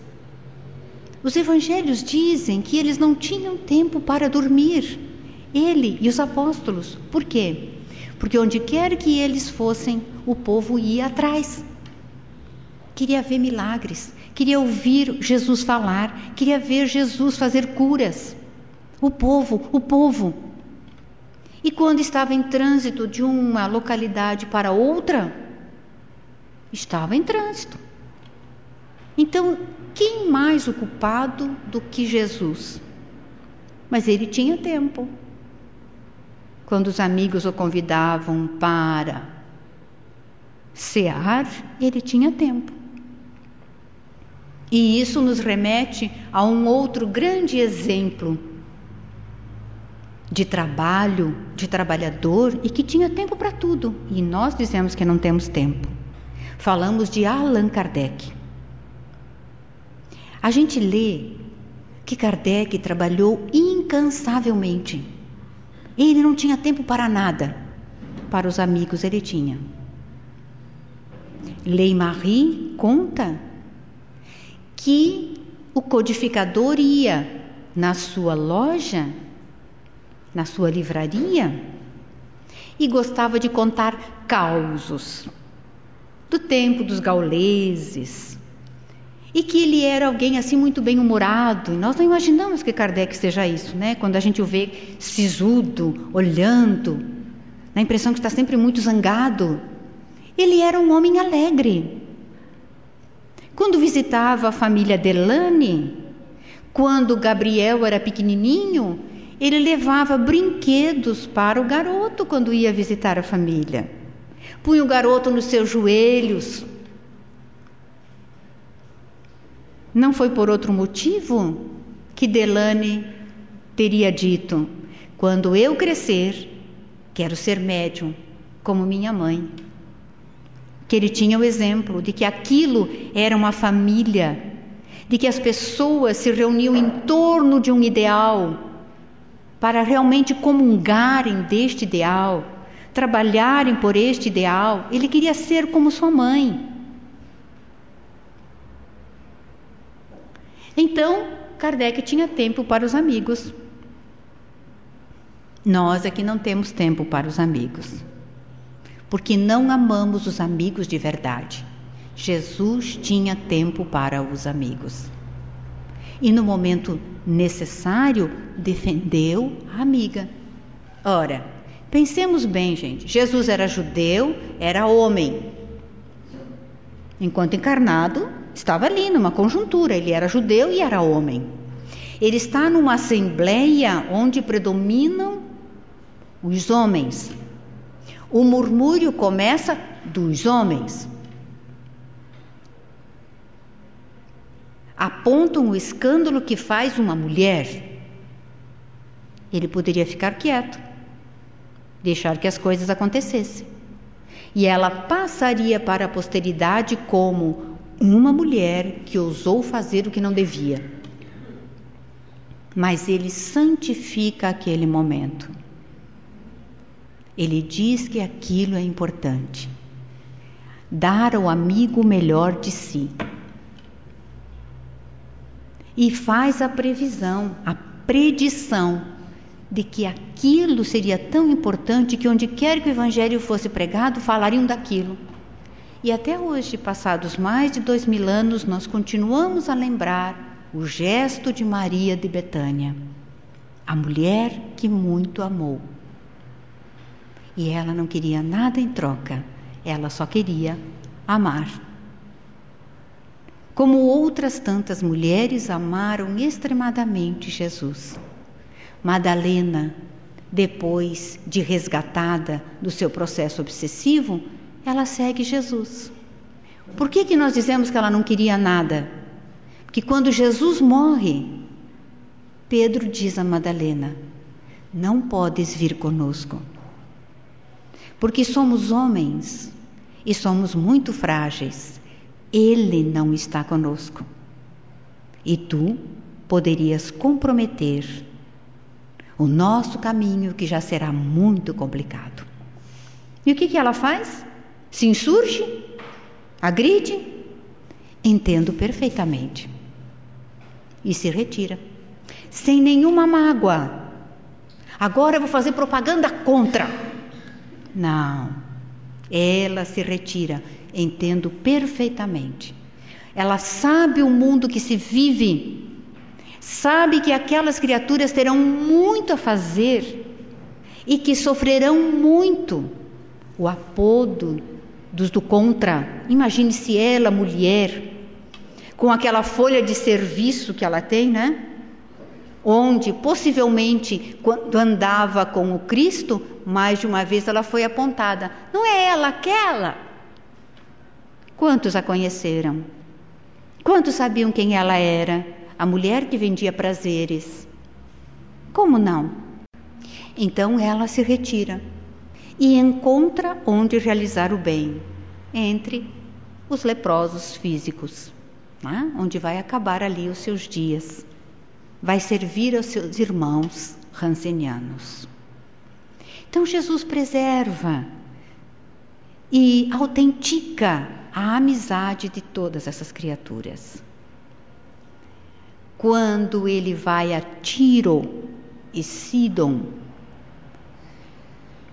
que são consideradas regiões pagãs, onde Jeová não chegara, e que os próprios apóstolos não entendem muito bem porque é que Jesus for até aí, e onde acontece o cérebre encontro dele com a cananita ou cananeia, onde Jesus ensina a piedade. Falamos disso no último encontro quando estivemos aqui discorrendo bastante a respeito. Nós lemos ali, existe um versículo no Evangelho que chama a atenção. Jesus ficou na casa de um amigo. Um amigo, ele tinha um amigo lá. E ele fazia amigo entre todas as camadas sociais, ele não tinha preconceito. Ele fazia e com muita facilidade. Ele vai e convida Mateus, o cobrador de impostos, torna-se seu amigo. Quando ele fala com a samaritana no poço de Jacó, ele lhe oferta a sua amizade. E ela se torna uma pregadora. Olha, está dentro daquele rol, já não vos chamo servos, ela passa a ser a amiga, como Zaqueu. Deste dessa árvore, Zaqueu, porque importa que hoje eu vá à tua casa. Outro amigo, ele vai conquistando amigos por todo lugar onde ele vai passando. Esta mesma mensagem que nós encontraremos depois em Paulo, Paulo de Tarso. Ele vai semeando amigos por onde ele vai viajando as igrejas que ele vai fundando, as pequenas comunidades que ele depois alimentará com as suas epístolas. E quando se lê as epístolas, a gente vê o tratamento, era de amizade, era de carinho, era alguma coisa muito profundo e que hoje nós sentimos que faz falta entre nós. Nossas vidas são muito áridas porque não cultivamos amigos de verdade. Aquela criatura que eu posso ter a certeza que se eu precisar chorar no ombro dele, eu posso contar com o ombro dele para chorar. Mesmo que ele esteja a quilômetros de distância, eu posso contar com o ombro dele para chorar. Ele estará a postos. Isto nos faz falta. Jesus e humildade.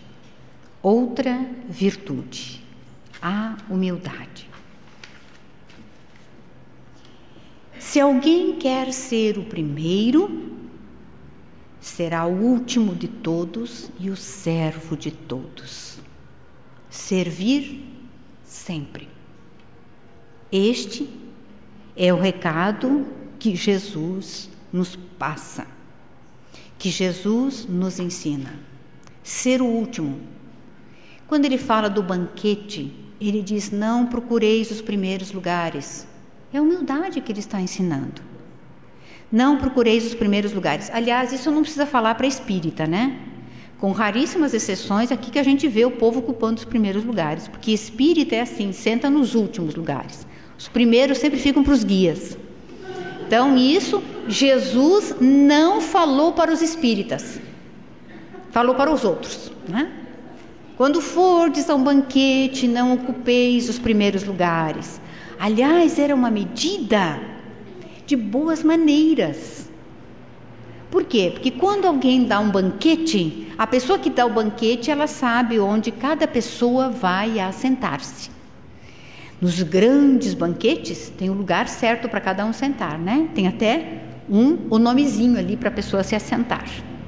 Se a gente for assentar-se no lugar onde outra pessoa deve estar, como diz Jesus, né? A gente vai ter que pagar um mico danado, né?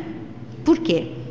Porque o Senhor vai chegar e pedirá que saias daí e que dês o lugar a quem de direito. Quanto de nós será que estamos ocupando o lugar que não merecemos? Nós podemos dizer que o banquete é a grande seara espírita onde nós somos convidados a trabalhar. E alguns de nós estamos nos assentando em lugares que não nos pertencem, pedindo honras que não merecemos. Isto é bom para nós pensarmos, entendendo que quando formos convocados para ocupar um cargo, para exercer uma tarefa, isto é convite de Jesus é o convite do dono do banquete, que vem através de um mensageiro. E é o presidente da casa, o diretor do departamento, ele que nos convida. Mas o dono do banquete é Jesus.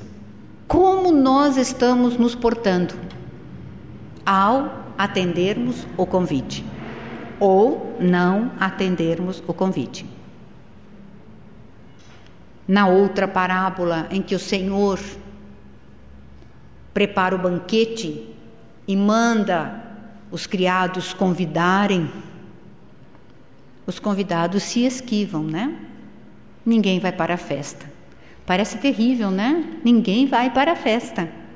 Porque esta festa significa trabalho. Então ninguém vai para a festa.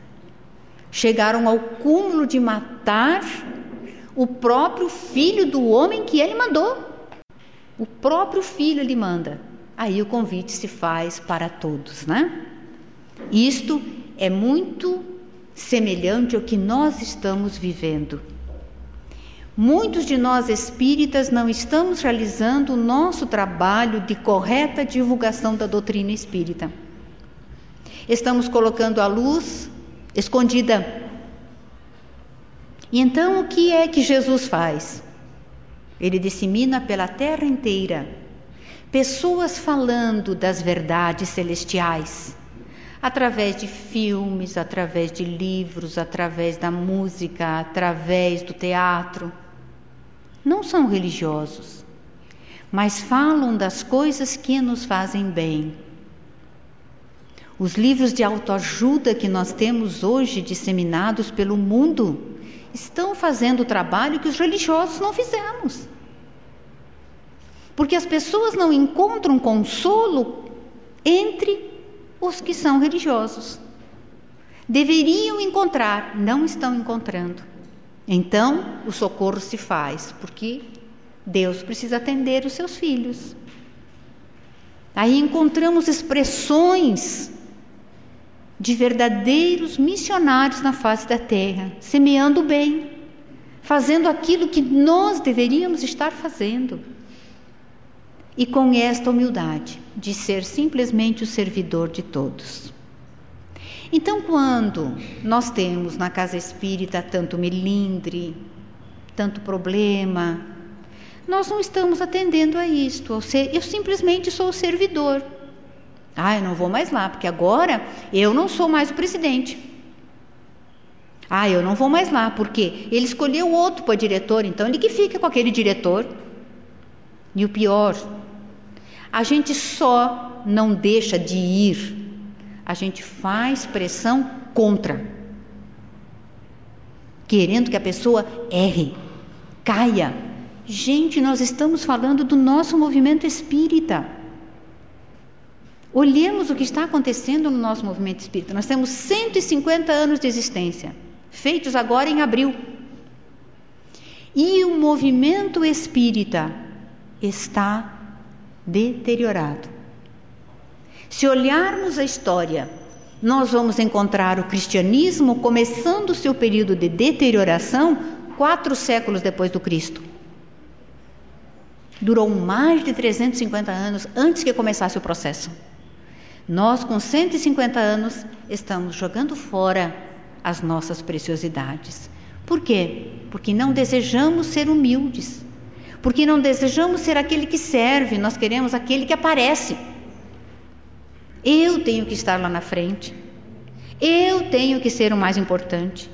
Ora, nós temos casas espíritas e vocês devem conhecer algumas com certeza, em que existe um médium principal se o médium não chega, não tem sessão. Já viram isto? O médium principal não chegou, não tem sessão hoje. Todos os trabalhadores estão aí. Ah, diremos, a culpa não é do médium. É, porque se ele quisesse reverter essa situação, ela diria: nunca me esperem. Se eu não chego, vocês realizem o trabalho. Todos estamos no mesmo patamar. O que sobressai em nós é a questão de um ter mais experiência do que o outro, um ter mais anos de trabalho do que o outro, o servidor de todos. Exemplo de Chico Xavier. Serviu sempre. E ele não quis criar confusão nem na hora da morte. Ele esperou o que para morrer? Que o Brasil inteiro estivesse com os olhos na taça do penta. Aí ele resolveu morrer. E foi tranquilo. Que daí, no outro dia, o pessoal foi lá, claro, ficou em visitação o corpo, sem maiores problemas. Porque a mídia, porque as pessoas como um todo estavam envolvidas com o penta, com o penta. Ele não quis ser assim, ah, eu vou morrer num dia, que não tenha nada acontecendo no país, eu vou escolher, porque eu quero criar uma confusão, um caos. Pelo contrário, ele dormiu mansamente, se foi. Servidor de todos. Como outros tantos servidores que a gente tem, anônimos, realizando o seu trabalho nas casas espíritas, promovendo a sua atividade sem querer nada, o servidor anônimo. Mas Jesus deu um exemplo maior ainda. Na chamada última ceia, Jesus toma uma outra atitude. Já falamos muitas vezes, mas vamos reprisar. Porque quando a gente vê os quadros da última ceia, vê todo mundo ao redor de uma mesa. A última ceia não foi assim. Como não eram as ceias entre o povo de Israel desta forma. As ceias se davam num salão amplo, onde havia um tipo de sofás.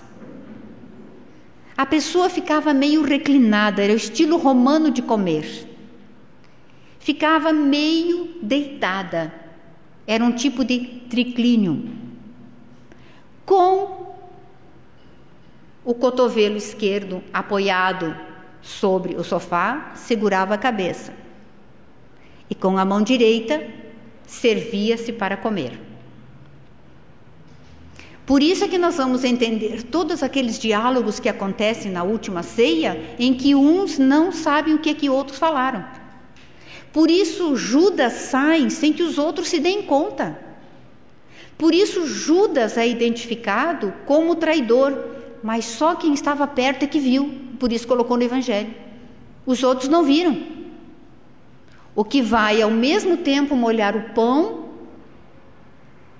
quando Jesus o fez. Este é o traidor, ele dissera, e é Judas.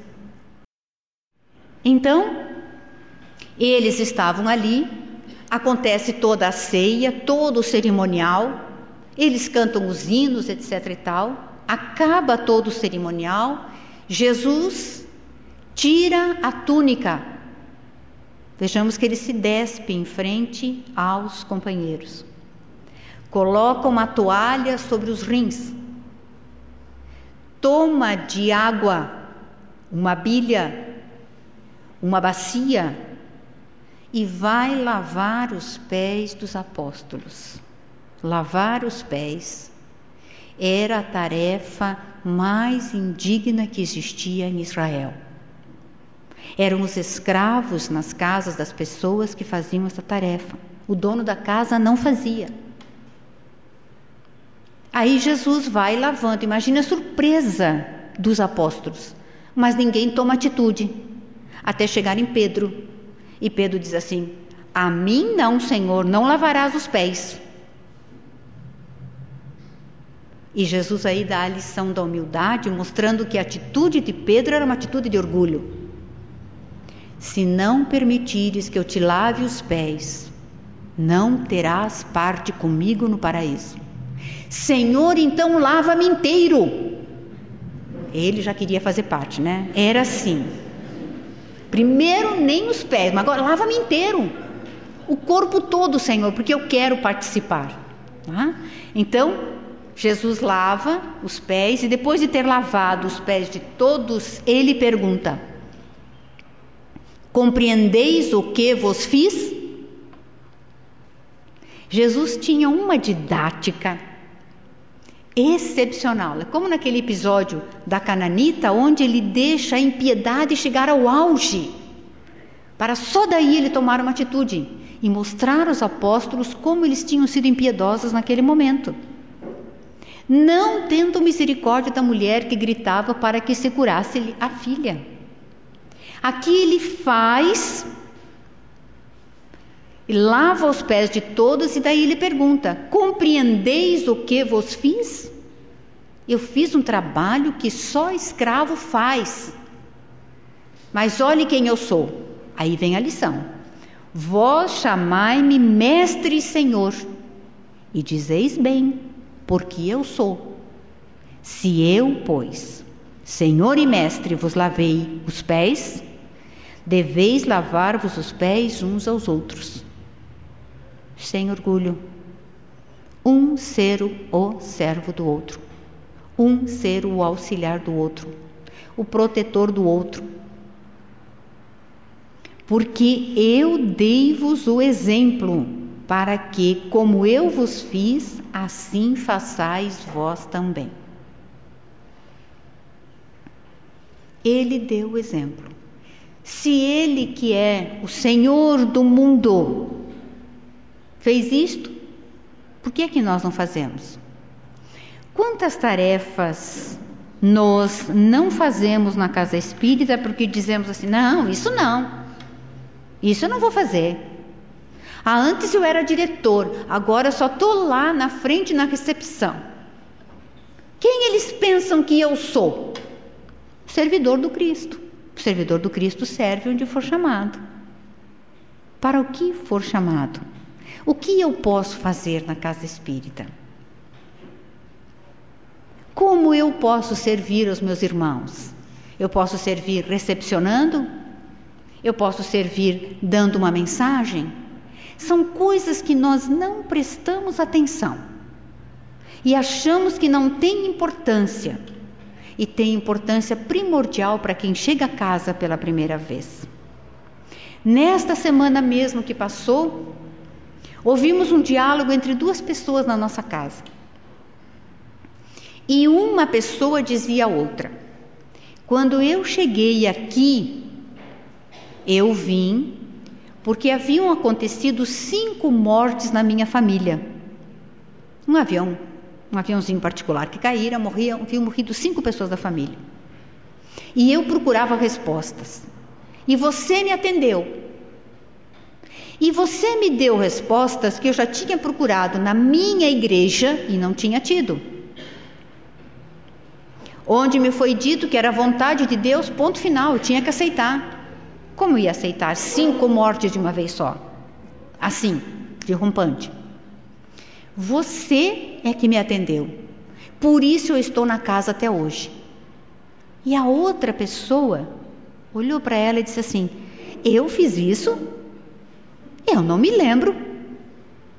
Vejamos que ela atendeu tão bem a pessoa, que a pessoa teve a resposta que queria, ficou tão grata, está na casa até hoje, é trabalhador.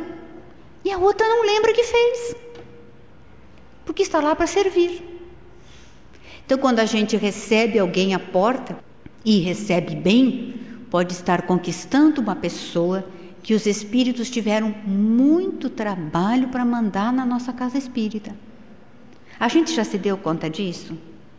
Que às vezes os espíritos realizam um grande trabalho para trazer alguém até na casa espírita. Aí imaginemos que esse alguém chega na casa espírita, não tem recepção, não tem ninguém para dizer boa noite, boa tarde ou bom dia. A pessoa entra, senta, aí tem uma prece, tem uma palestra, tem o um passe, boa noite, até outra vez. Do jeito que ela entrou, ela sai. Ela foi lá com o coração partido, ela queria conversar com alguém, ela precisava de algumas respostas, ela precisava. Não teve nada. Ah, sim, teve a palestra, teve a prece. Se não teve o preâmbulo da se não foi dito a ela como é que o trabalho acontece na casa espírita, o que, que ela pode esperar da casa espírita, ela pode eventualmente ter vindo com a ideia de que ela vai assistir uma sessão na casa espírita e todos os problemas dela vão se resolver. E ela entrou, do mesmo jeito ela saiu, continua tudo igual. Não volto mais aqui. Como é que fica o trabalho dos espíritos? Aí depois a gente diz assim: ah, pois é, lá na nossa casa espírita vem tão pouca gente. O que é que nós fazemos com quem vem? Como nós estamos recebendo? Jesus se preocupava com as pessoas, aquelas que iam acompanhando-o. Vejamos o que diz o Evangelho. Os apóstolos dizem: Senhor, a multidão que nos acompanha nos segue há horas e não temos como despedi-los sem comida. E Jesus diz assim: então dá-lhes de comer. Como, Senhor? Só se nós formos comprar alimentos, mas como? Para tanta gente, não temos dinheiro suficiente. A bolsa não tinha. Que tendes aí? Cinco pães e três peixes. Segundo o outro evangelho, três pães e dois peixes. Não importa quantos eram. Importa que eram poucos para uma multidão. Muito bem. Dai-nos aqui, diz Jesus. Mandai que todos se assentem. Olha a disciplina. De 50 em 50 grupos para não criar tumulto já imaginaram se Jesus dissesse assim: Olha, tem comida grátis aqui? O tumulto que ia dar. O que é que Jesus faz? Primeiro, ordem. Que se assentem de 50 em 50. Jesus tinha uma cabeça, uma visão do todo, e ele via os mínimos detalhes. Quanto mais detalhes a gente vê e se preocupa com assim detalhes, não detalhes tolos, ah, a toalha está um milímetro mais curta aqui do que lá. Isso é detalhe tolo. Detalhes que têm a ver com o bem-estar das pessoas, com não criar tumulto, que todos se sintam bem. Dividam-se de 50 em 50. Agora traz aí os pães e os peixes, abençoa-os e agora distribui. Comeu todo mundo e ainda sobraram doze cestos. Os restos. Né? Então vejamos como Jesus é esse que serve sempre. Ele em nenhum momento se alteia e diz que nós devemos fazer como ele fazia. Jesus e trabalho, esse é um problema sério, né? Muito sério. Nós temos na humanidade um preconceito contra o trabalho. E temos muitas coisas para nos conduzirem a isto. Primeiro, um texto bíblico. O texto bíblico do Gênesis mostra que o trabalho é castigo. Que o trabalho só aparece no Gênesis a partir do momento que Adão e Eva comem do fruto proibido. Temos que a dor é castigo porque está lá no Gênesis. A partir daquele momento, eles são expulsos do paraíso e um anjo é colocado à porta que ninguém mais agora vai entrar. E Deus diz ao homem: Com o suor do teu rosto tirarás da terra o sustento para a tua vida. Trabalho e castigo. Até então não fazia nada, só passeava. E para a mulher, parirás com dor. Isso é tão gritante que quando começaram a cogitar da anestesia para o parto normal, muitos se insurgiram contra, porque é contra o texto bíblico. Tinha que parir com dor. Vejamos como isso está encranhado em nós. E é um texto alegórico, não é um texto verdadeiro. É um texto alegórico. Nós sabemos hoje que isto retrata a história de uma raça, a raça adâmica, que foi exilada aqui para a Terra.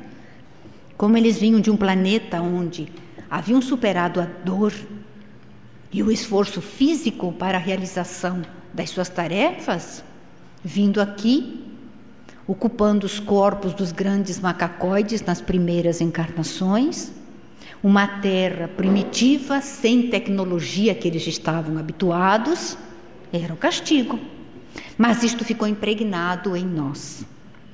Tão impregnado que, como é o paraíso do cristão, é não fazer nada, quando nós vamos lá para o paraíso pagão, nós vemos que existe assim, é um paraíso mais movimentado, né? Tem festa, tem mulheres, tem comida, tem bebida. No paraíso do cristão, o que, que tem? Ele vai ficar o resto da eternidade ouvindo os anjos tocando harpa. Cansa, né? Tudo que é continuado cansa, por melhor que seja. Por isso a diversidade das atividades. Agora eu estudo, depois eu assisto televisão, depois eu passeio, depois eu vou trabalhar, depois eu vou fazer meu projeto, depois eu vou cuidar da criança. Veja que é a diversidade das atividades para não nos exaurirmos. Então, para nós, trabalho significa castigo. Jesus é o primeiro que vem falar que trabalho é coisa positiva. Meu pai trabalha incessantemente e eu trabalho também. Então, se ele é o nosso modelo e guia, nós temos que ir atrás dele, trabalhar. Encontraríamos depois no Consolador as referências que o trabalho é uma lei vinculada à lei do progresso. Sem trabalho não há progresso. E se nós não trabalharmos, nós não crescermos. Como é que a gente aprende alguma coisa? Fazendo. Eu posso ver o outro fazer. Ah, agora já sei como faz. Mas somente quando eu fizer é que eu adquirirei a experiência e aquilo passa a fazer parte de mim. É algo que eu conquistei. Agora eu sei como é que faz. Como faz o bolo, como faz a bainha, como troca a fralda de uma criança. Já viram mãe de primeira viagem? A primeira vez que vai trocar fralda? É uma lambuzeira total. Aliás, Deus faz assim: os bebês com uma resistência daquelas, porque para ficarem entregues aos cuidados de mãe e pai de primeira viagem tem que ser muito resistente. Eu tenho uma amiga que assim o bebê chorava muito e o médico, então, ela levou ao pediatra, né? O filho chora, chora, chora, não para de chorar. O que, que o filho tem? Aí o médico disse assim: Mãe, ele tem fome. é o seguinte: você associa uma mamadeira entre as mamadas, né? Explicou. E você coloque maisena, engrosse com um pouco de maisena. Ela engrossou com maisena. Ela pegou leite, colocou a maisena ali dentro, deu uma chacoalhada e enfiou na criança. Entupiu tudo, né? Porque não sai. Mas ninguém disse para ela que ela tinha que desmanchar a maisena, né? Que aquilo tinha que ser feito. Ela enfiou a maisena e foi. Isso sem falar, né, de que às vezes coloca o remédio que é provido no olho, essas coisas, só por Deus mesmo, né?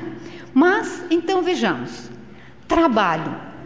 Nós reclamamos muito do nosso trabalho, mas vocês já se deram conta se a gente não tivesse trabalho, o que, que faria no mundo? Ah, eu me divertiria, né? Eu viajaria, eu iria para a praia, eu iria, eu faria. Até o momento que cansaria. Toda atividade contínua cansa. Por que, que a gente cansa no trabalho? E após um tempo X nós precisamos um período de férias. É para mudar de atividade. Quando a gente trabalha o dia inteiro, depois vem ao centro espírita e trabalha mais duas, três horas toda noite, e a gente vai para casa como? Refeito. Ah, é tão bom o trabalho no centro espírita. Eu trabalho na livraria, eu trabalho na recepção, eu transmito passe, eu faço atendimento fraterno.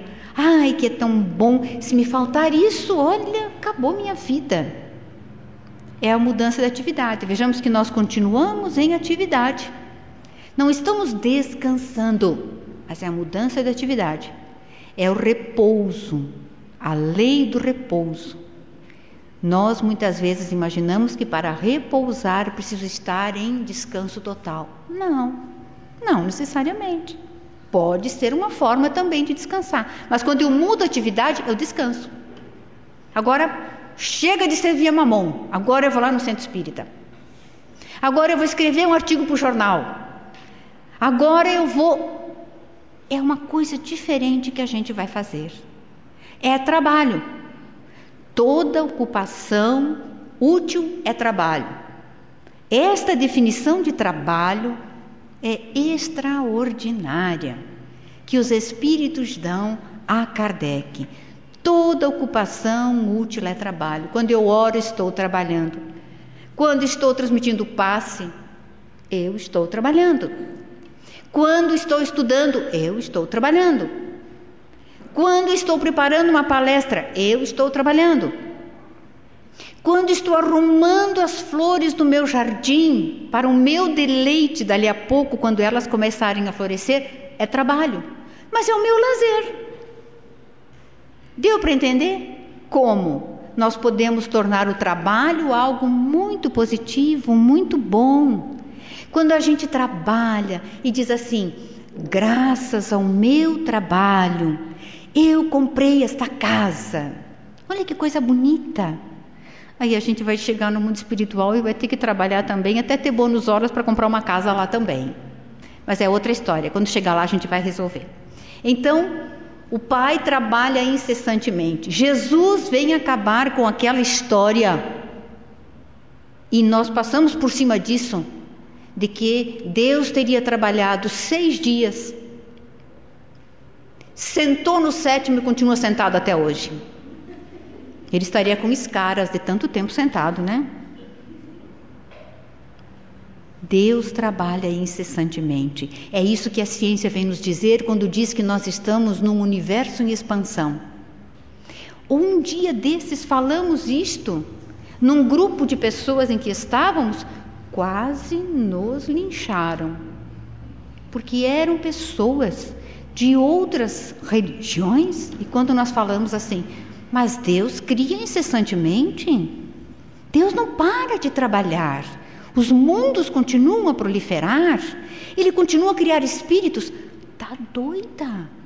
Se endoidou, enlouqueceu, então não vai acabar nunca. Não, não vai acabar nunca, porque Deus é o máximo da criatividade. Eu só quero ver quando a gente conseguir sair da terra e for para outros mundos, quantas belezas nós poderemos descobrir. Aqui na terra, quantas milhões de vezes nós vamos voltar, nem posso imaginar. E cada vez que voltarmos, a terra estará melhor. É a lei do progresso. E quando sairmos da terra, e quando sairmos desse nosso sistema solar, o que é que vamos encontrar? Isto é eternidade. E Deus, enquanto nós estamos alcançando esse patamar, haverão outros mundos começando, outros espíritos iniciando. Gente, dá uma doideira na gente se pensar bem. O Pai trabalha incessantemente. Eu trabalho também. Jesus abençoa o trabalho. Jesus e altruísmo. A quem buscais? É o momento da prisão a que nos referimos um pouquinho antes. Eles se aproximam, Jesus se adianta e pergunta: A quem buscais? A Jesus Nazareno. Sou eu. E como eles ficam parados, parecem atemorizados, não sabem se pegam ou não pegam o homem, já vos disse que sou eu. Se é, pois, a mim que buscais, deixai ir a estes. Eles não têm nada comigo altruísmo, sozinho. E ele estivera sozinho até aí. Recordo-se que quando nós começamos o nosso trabalho da tarde, nós dissemos que ele pediu aos amigos que orassem com ele. E os amigos dormiram. E Jesus não os recrimina. Ele faz assim uma leve admoestação. Não pudestes vigiar comigo nem uma hora? Eu que dei tudo a vocês durante esse tempo todo. Não pudestes vigiar comigo? Mas como cada um dá conta da sua administração, Jesus vai lá e continua orando. E quando é hora de se entregar, ele vem e se entrega. Já vos disse que sou eu. Se é, pois, a mim que quereis, Prendei-me, não a eles. Ele está para ser preso, ele sabe o que vai acontecer, mas ele livra os amigos. Ele é preso. E como ele predissera, né, Pedro o nega três vezes. Pedro dissera um pouco antes: Senhor, eu dou a minha vida por ti. E Jesus, que conhecia a fragilidade dos homens, diz: Pedro, tu dizes que darás a tua vida por mim. Eu te digo que antes que o galo cante, tu me negarás ainda esta noite, três vezes. Por três vezes dirás que não me conheces. E aconteceu. E é muito bonito quando o evangelista diz que Pedro já negara duas vezes o mestre naquela noite. Então ele estava assim, no, ao redor de uma fogueira, no pátio. O que é que ele estava procurando? Ele estava procurando saber se conseguiria algumas notícias de Jesus, que fora lá para dentro. O que é que iam decidir? O que é que iam fazer com o mestre? Primeiro momento todo mundo fugiu. Depois ele foi lá se aproximando querendo saber o que iria acontecer. E alguém na roda diz assim: Mas tu és dos dele. Eu? Eu não, conheço não. É assim que eu te conheço. Estás enganado, amigo. Não o conheço. Nesse momento, Jesus atravessa o pátio sendo conduzido de Anás para Caifás. E o olhar de Jesus se cruza com o de Pedro. O galo canta e Pedro se dá conta, negara o amigo. E a grandeza de Pedro está em reconhecer o erro que fizera e não se desesperar como fez Judas. Que Judas agravou o seu problema enforcando-se, fugindo da vida. Poderia tudo ter sido diferente. Pedro se dá conta. E quando Jesus volta depois da morte, em nenhum momento Pedro toca no assunto com Jesus. Como Jesus não toca no assunto com ele. E Pedro voltaria a falar várias vezes na sua defecção, nas suas prédicas. Eu neguei o amigo. Não sou digno de falar. Mas se o mestre assim concedeu, eu falo realizo o meu trabalho. Ele deve saber o que está fazendo. Era isso que Pedro dizia. Eu sei que não sou digno, mas ele me deu incumbência, então eu faço. Ele deve saber o que está fazendo. É a nossa posição enquanto trabalhador espírita. Nós fazemos a análise da nossa personalidade, o cravo mal cheiroso que nós somos. Eu sempre digo que somos cravo de defunto cheira mal pra caramba.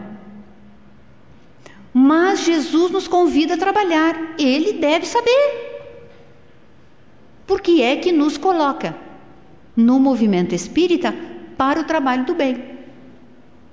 Porque nós precisamos dessa disciplina. Quando eu estou à frente de um trabalho, eu preciso ser o exemplo para os meus irmãos então eu tenho que domar as minhas paixões. Eu tenho que segurar a língua quando eu teria vontade de dizer algumas coisas. Qual é o mérito nisto? É na disciplina que eu vou me impondo. A mudança de hábitos.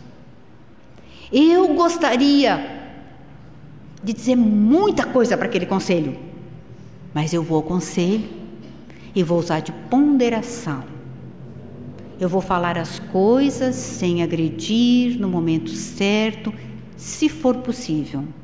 Se não der, eu falo em outro momento. Tudo isso é exercício.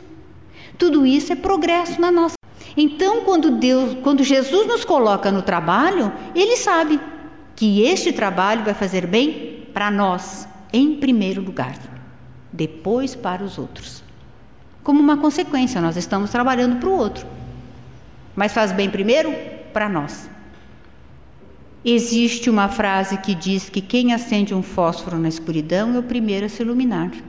E a luz está mais próximo dele, né? Do que dos outros. Então Jesus agora vai subindo o Calvário. Vamos lembrar que ele foi preso na noite de quinta-feira, após a ceia, até o momento da morte na cruz, ele não recebe mais comida nem bebida. Nada.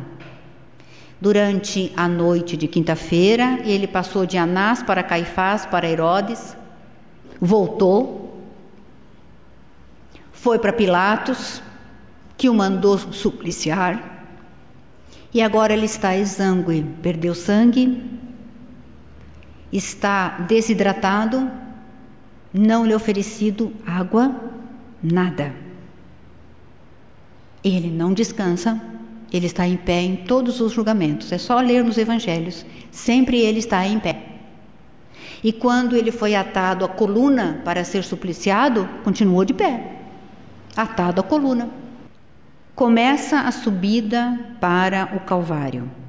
Ele vai levando a trave horizontal da cruz. A vertical está lá. E ele cai. Cai porque ele já não tem mais forças. Cai uma vez, cai a segunda vez. As mulheres choram. As mulheres tinham feito como se fosse um cordão de isolamento no sentido da subida do Calvário, sabiam por onde ele iria passar, elas postaram-se ali, com os filhos, os filhos que elas tinham levado tantas vezes para que o Mestre os abençoasse. Elas estão ali e choram, porque não podem fazer mais nada. Os homens que podiam fazer alguma coisa não fizeram e elas não podem fazer nada. Então choram. Choram porque o amor está sendo levado para o Calvário. E o que é que Jesus faz? Jesus se detém, para e a sua doçura vai falar. Filhas de Jerusalém, não choreis sobre mim, mas chorai sobre vós mesmas e sobre vossos filhos. Por que ele diz isto? Ele sabe que todas aquelas gerações teríamos que voltar muitas vezes. Eu estou indo para o sacrifício. Eu sou o cordeiro que está sendo levado para o sacrifício. Eu estou acabando a minha tarefa. O Pai me deu a tarefa, eu realizei a tarefa e vou cumprir a tarefa até o fim. Mas vós não. Tendes muito ainda que trabalhar, muitas vezes para reencarnar, muitas dores para suportar chorai por vós. Mas ele consola as mulheres de Jerusalém. E na sequência ele diz uma frase que é alentadora para nós. Porque se isto se faz no leio verde, que se fará no seco? E o seco somos nós. Quando a gente lê a primeira vez, pensa assim: tudo bem, Jesus é o lenho verde, nós somos o lenho seco. Quer dizer, seco não produz. O lenho verde, o lenho verde, ele permite que saiam as folhas, que venham os frutos. O lenho seco, que se faz com o lenho seco? Se coloca para fazer fogo. Se coloca para produzir alguma coisa útil para o homem usar. De um lenho seco posso fazer um banco, algo que possa servir.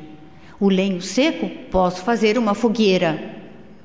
Temos nos conta que como lenho seco nós ainda produzimos, como essa imagem de Jesus, ela é forte. O lenho seco queima e se queima, ele esquenta, ele aquece. Aquece o quê? Aquece os corações das pessoas o lenho seco que somos nós, podemos incendiar o entusiasmo dos outros, podemos incendiar o mundo com a nossa forma de agir, aquecer os corações. É o lenho seco, somos nós. Podemos não dar frutos, nem flores, mas aquecemos desta forma. Então, até aí, a poesia de Jesus se registra e mostrando a sua sabedoria. Ele nunca usava uma imagem sem ter um objetivo muito claro. Tudo tem valor nas palavras de Jesus. Jesus sempre. Quando ele faz o seu discurso de despedida, ele diz o seguinte: um pouco e já me não vereis. E outra vez um pouco, e ver-me-eis, porque vou para o Pai. Ele está falando do imediato. Daqui a pouco, vocês não me verão mais. Depois de um tempo, tornarão a me ver, porque ele iria se manifestar ali. Vós, pois, também, sem dúvida, estáis agora tristes mas eu hei de ver-vos de novo, e o vosso coração se alegrará, e ninguém vos tirará a vossa alegria. Ele está falando no retorno dele como espírito. Os homens o matarão, os homens o tirarão do convívio, mas ele vai voltar. Só que aí ele faz uma afirmação para o futuro ele diz que tudo o que pedirmos ao Pai, alguma coisa que pedirmos ao Pai, ele nola dará. Esta é uma afirmativa, onde não há condicionante. Então Jesus faz um discurso de despedida, fala da tristeza, aliás, é algo que ele havia mencionado muito antes. Ele dizia assim: Alegrai-vos, enquanto o noivo está convosco porque chegará o dia em que o noivo não mais estará convosco. Neste dia, sim, poderei chorar. E agora chega o momento que o noivo vai embora. E é claro que eles vão chorar. Jesus fisicamente vai se ausentar.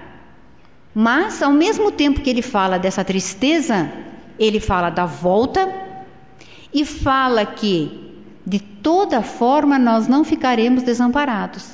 O que pedirmos ao Pai em nome dele, ele nos dará.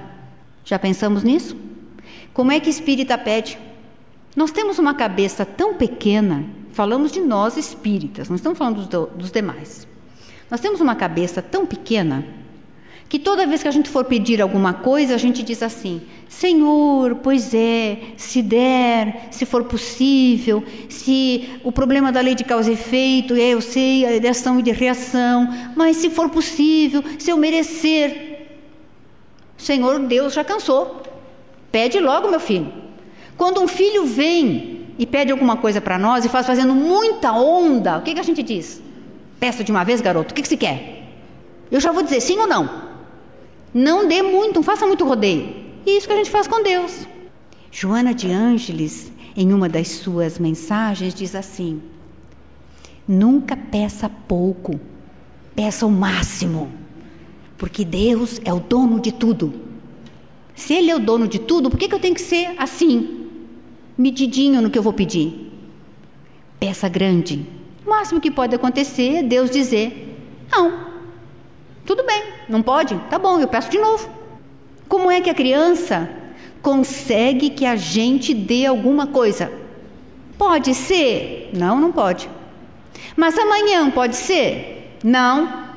Mas depois, depois, depois, pode ser? Aí chega uma hora e diz: tá bom, garoto, eu vou pensar. Deus é assim conosco também. Tudo que pedirdes ao Pai em meu nome, Ele vos dará forças para suportarmos as nossas dificuldades. E nós temos uma mania de que a gente tem que ser triste na terra. Já viram? O espírito assim, tem que ser triste. Um dia vi uma companheira entrando na casa espírita, abraçada no Evangelho. Disse: Oba, entrando abraçada no Evangelho? Ah, pois é, com todos os meus problemas, eu preciso ficar abraçada no Evangelho. Está sofrendo porque quer. Tudo bem, quem não sofre na terra? Quem não tem dores? Imaginemos a dor de todos aqueles que perderam os seus amores na explosão do avião da TAM há poucos dias. A morte, todos nós sabemos, é uma necessidade, é uma realidade. Sabemos que os nossos amores irão. Uma coisa é você ter o seu amor ali ele morre, você coloca o corpo no caixão e você vai cremá-lo ou você vai enterrá-lo. Você viu o corpo, o corpo não está deformado. Agora, quando você não vê nada e a identificação foi feita pela arcada dentária, por um sinal X que eventualmente apareceu, por um defeito, por. Como você vai identificar um carbonizado?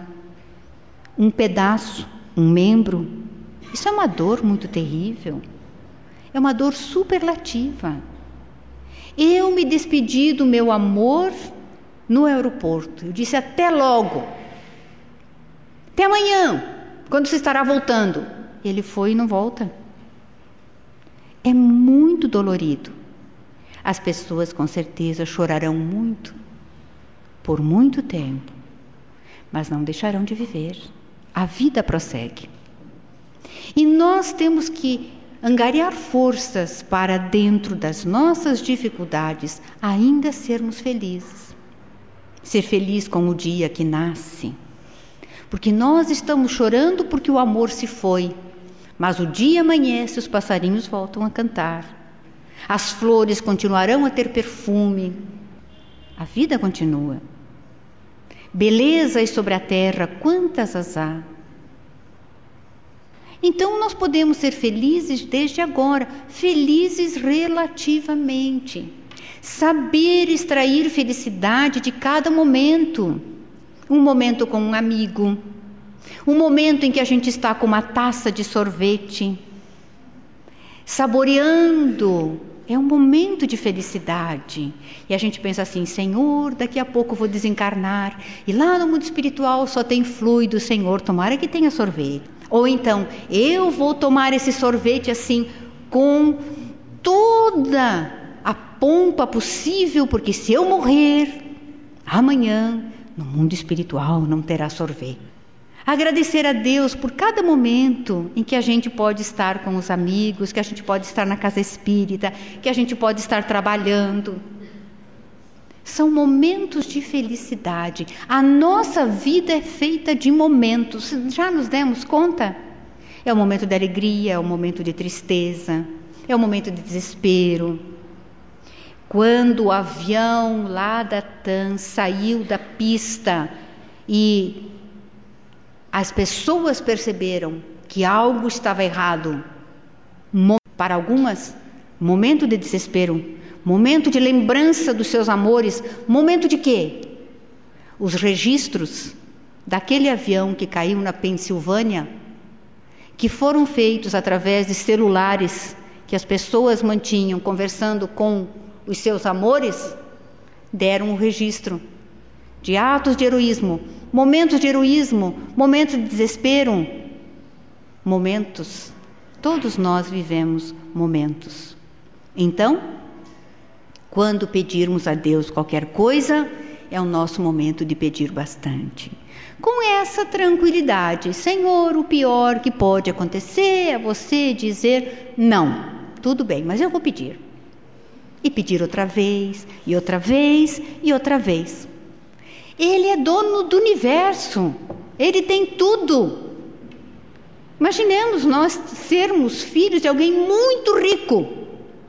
Dá para dar um 10 realzinho para passar o final de semana? Não. Dá para dar um cartão aí? É a mesma coisa com Deus. Cartão de crédito que nós temos com Ele, e o nosso cartão de crédito é abonado por Jesus. Tudo que pedirdes ao Pai em meu nome, Ele vos dará. Nós seremos muito mais felizes quando guardarmos essa certeza dentro de nós. Eu disse-vos estas coisas em parábolas, mas, olha a revelação: vem o tempo em que eu não vos falarei já por parábolas mas abertamente vos falarei do Pai. Este é mais uma promessa de que ele voltaria, e é mais uma certeza de que ele é o Espírito de verdade. Está aí.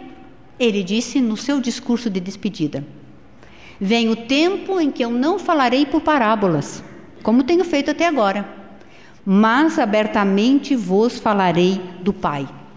É isto que ele nos diz. E que ele voltaria então, no momento propício, ele mesmo, o consolador o prometido. Por isso é que nos traz as mensagens que Cosme trabalhou muito bem na abertura da jornada espírita, que estamos em vias de concluir, como será amanhã e que logo mais veremos alguns detalhes. Então, por vezes, nós lemos e relemos os evangelhos e não vamos nos dando conta que as promessas do Cristo estão lá. E quando ele retorna como o Espírito de verdade, ele se identifica, utilizando palavras específicas que usou enquanto o Cristo na terra ao nosso lado, convivendo conosco. Ele dá todas as dicas de identificação. Como quando ele aparece em Israel, ele diz, quando ele vai se apresentar a João Batista, para que este o batize. E João diz: Não, tu é que me deves batizar, porque tu és maior do que eu. Faça tudo conforme as Escrituras. É preciso que eles saibam quem eu sou. Ele toma das Escrituras e vai na sinagoga em Nazaré para dizer que ele é o Filho de Deus, aquele que o povo espera.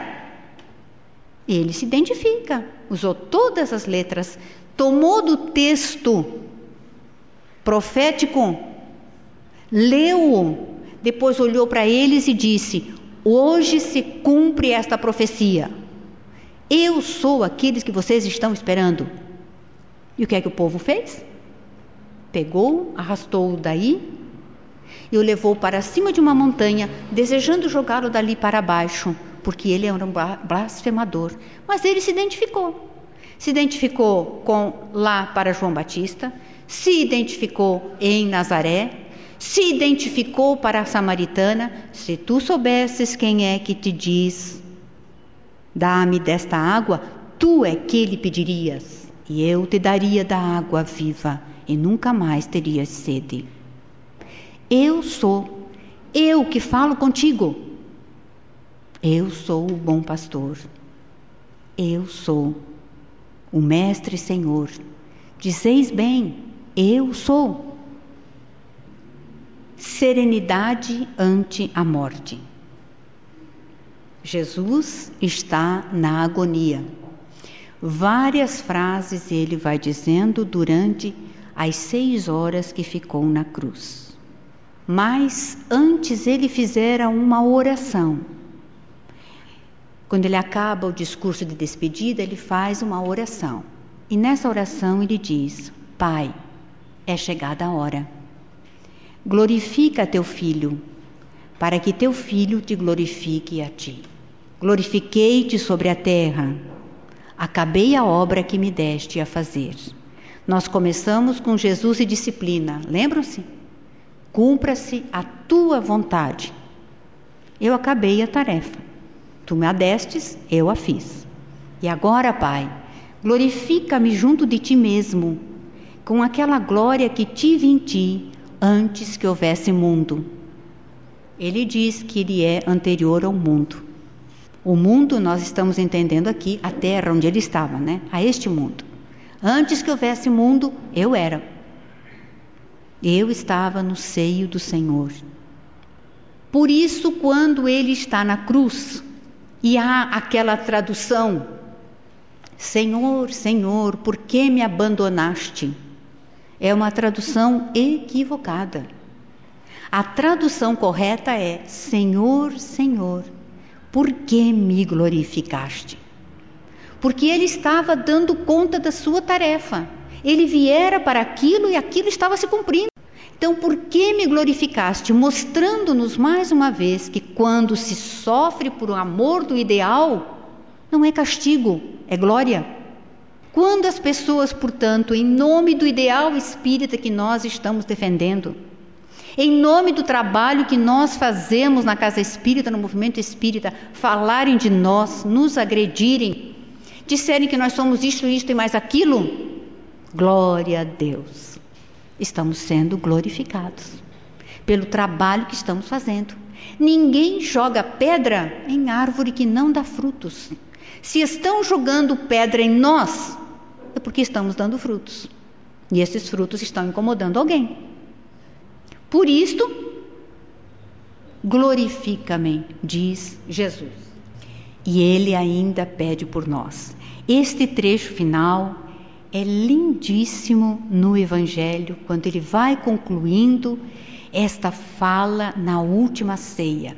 A gente fica cogitando assim: como é que os apóstolos se sentiram com tudo isto? Que confusão que não deve ter dado na cabeça deles, porque ele se despede, ele dá orientação, ele ora e encomenda os apóstolos a Deus, aqueles daquele momento e os do futuro. Olha o que ele diz: Não peço que os tires do mundo, mas que os guardes do mal.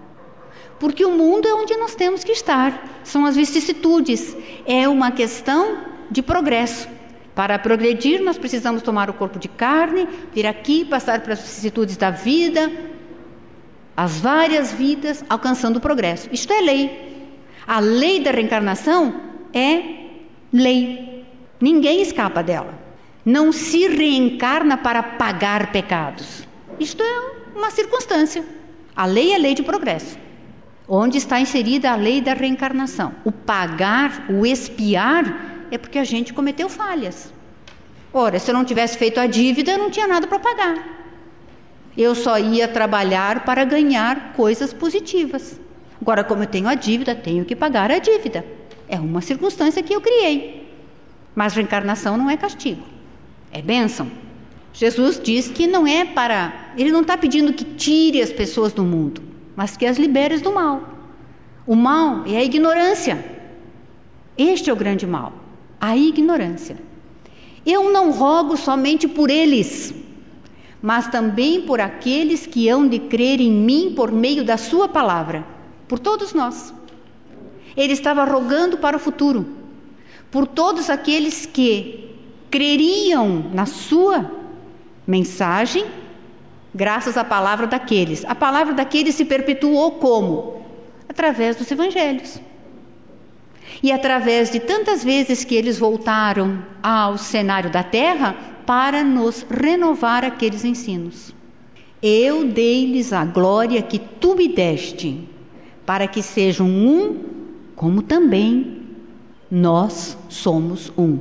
Eu e o Pai somos um. Ele se oferece para que o Pai seja um com todos nós. Aquilo que ele diz, tudo que eu fiz, vós podeis fazer e muito mais. Mostrando que ele não mostrou tudo o que podia ser feito. E apontando-nos esta esperança de que o nosso objetivo maior é a perfeição, é chegar lá, ser um com o Pai. O que ele era, nós também podemos ser, nós também podemos chegar lá. De forma que esta é a nossa mensagem desta tarde. As excelências do Cristo.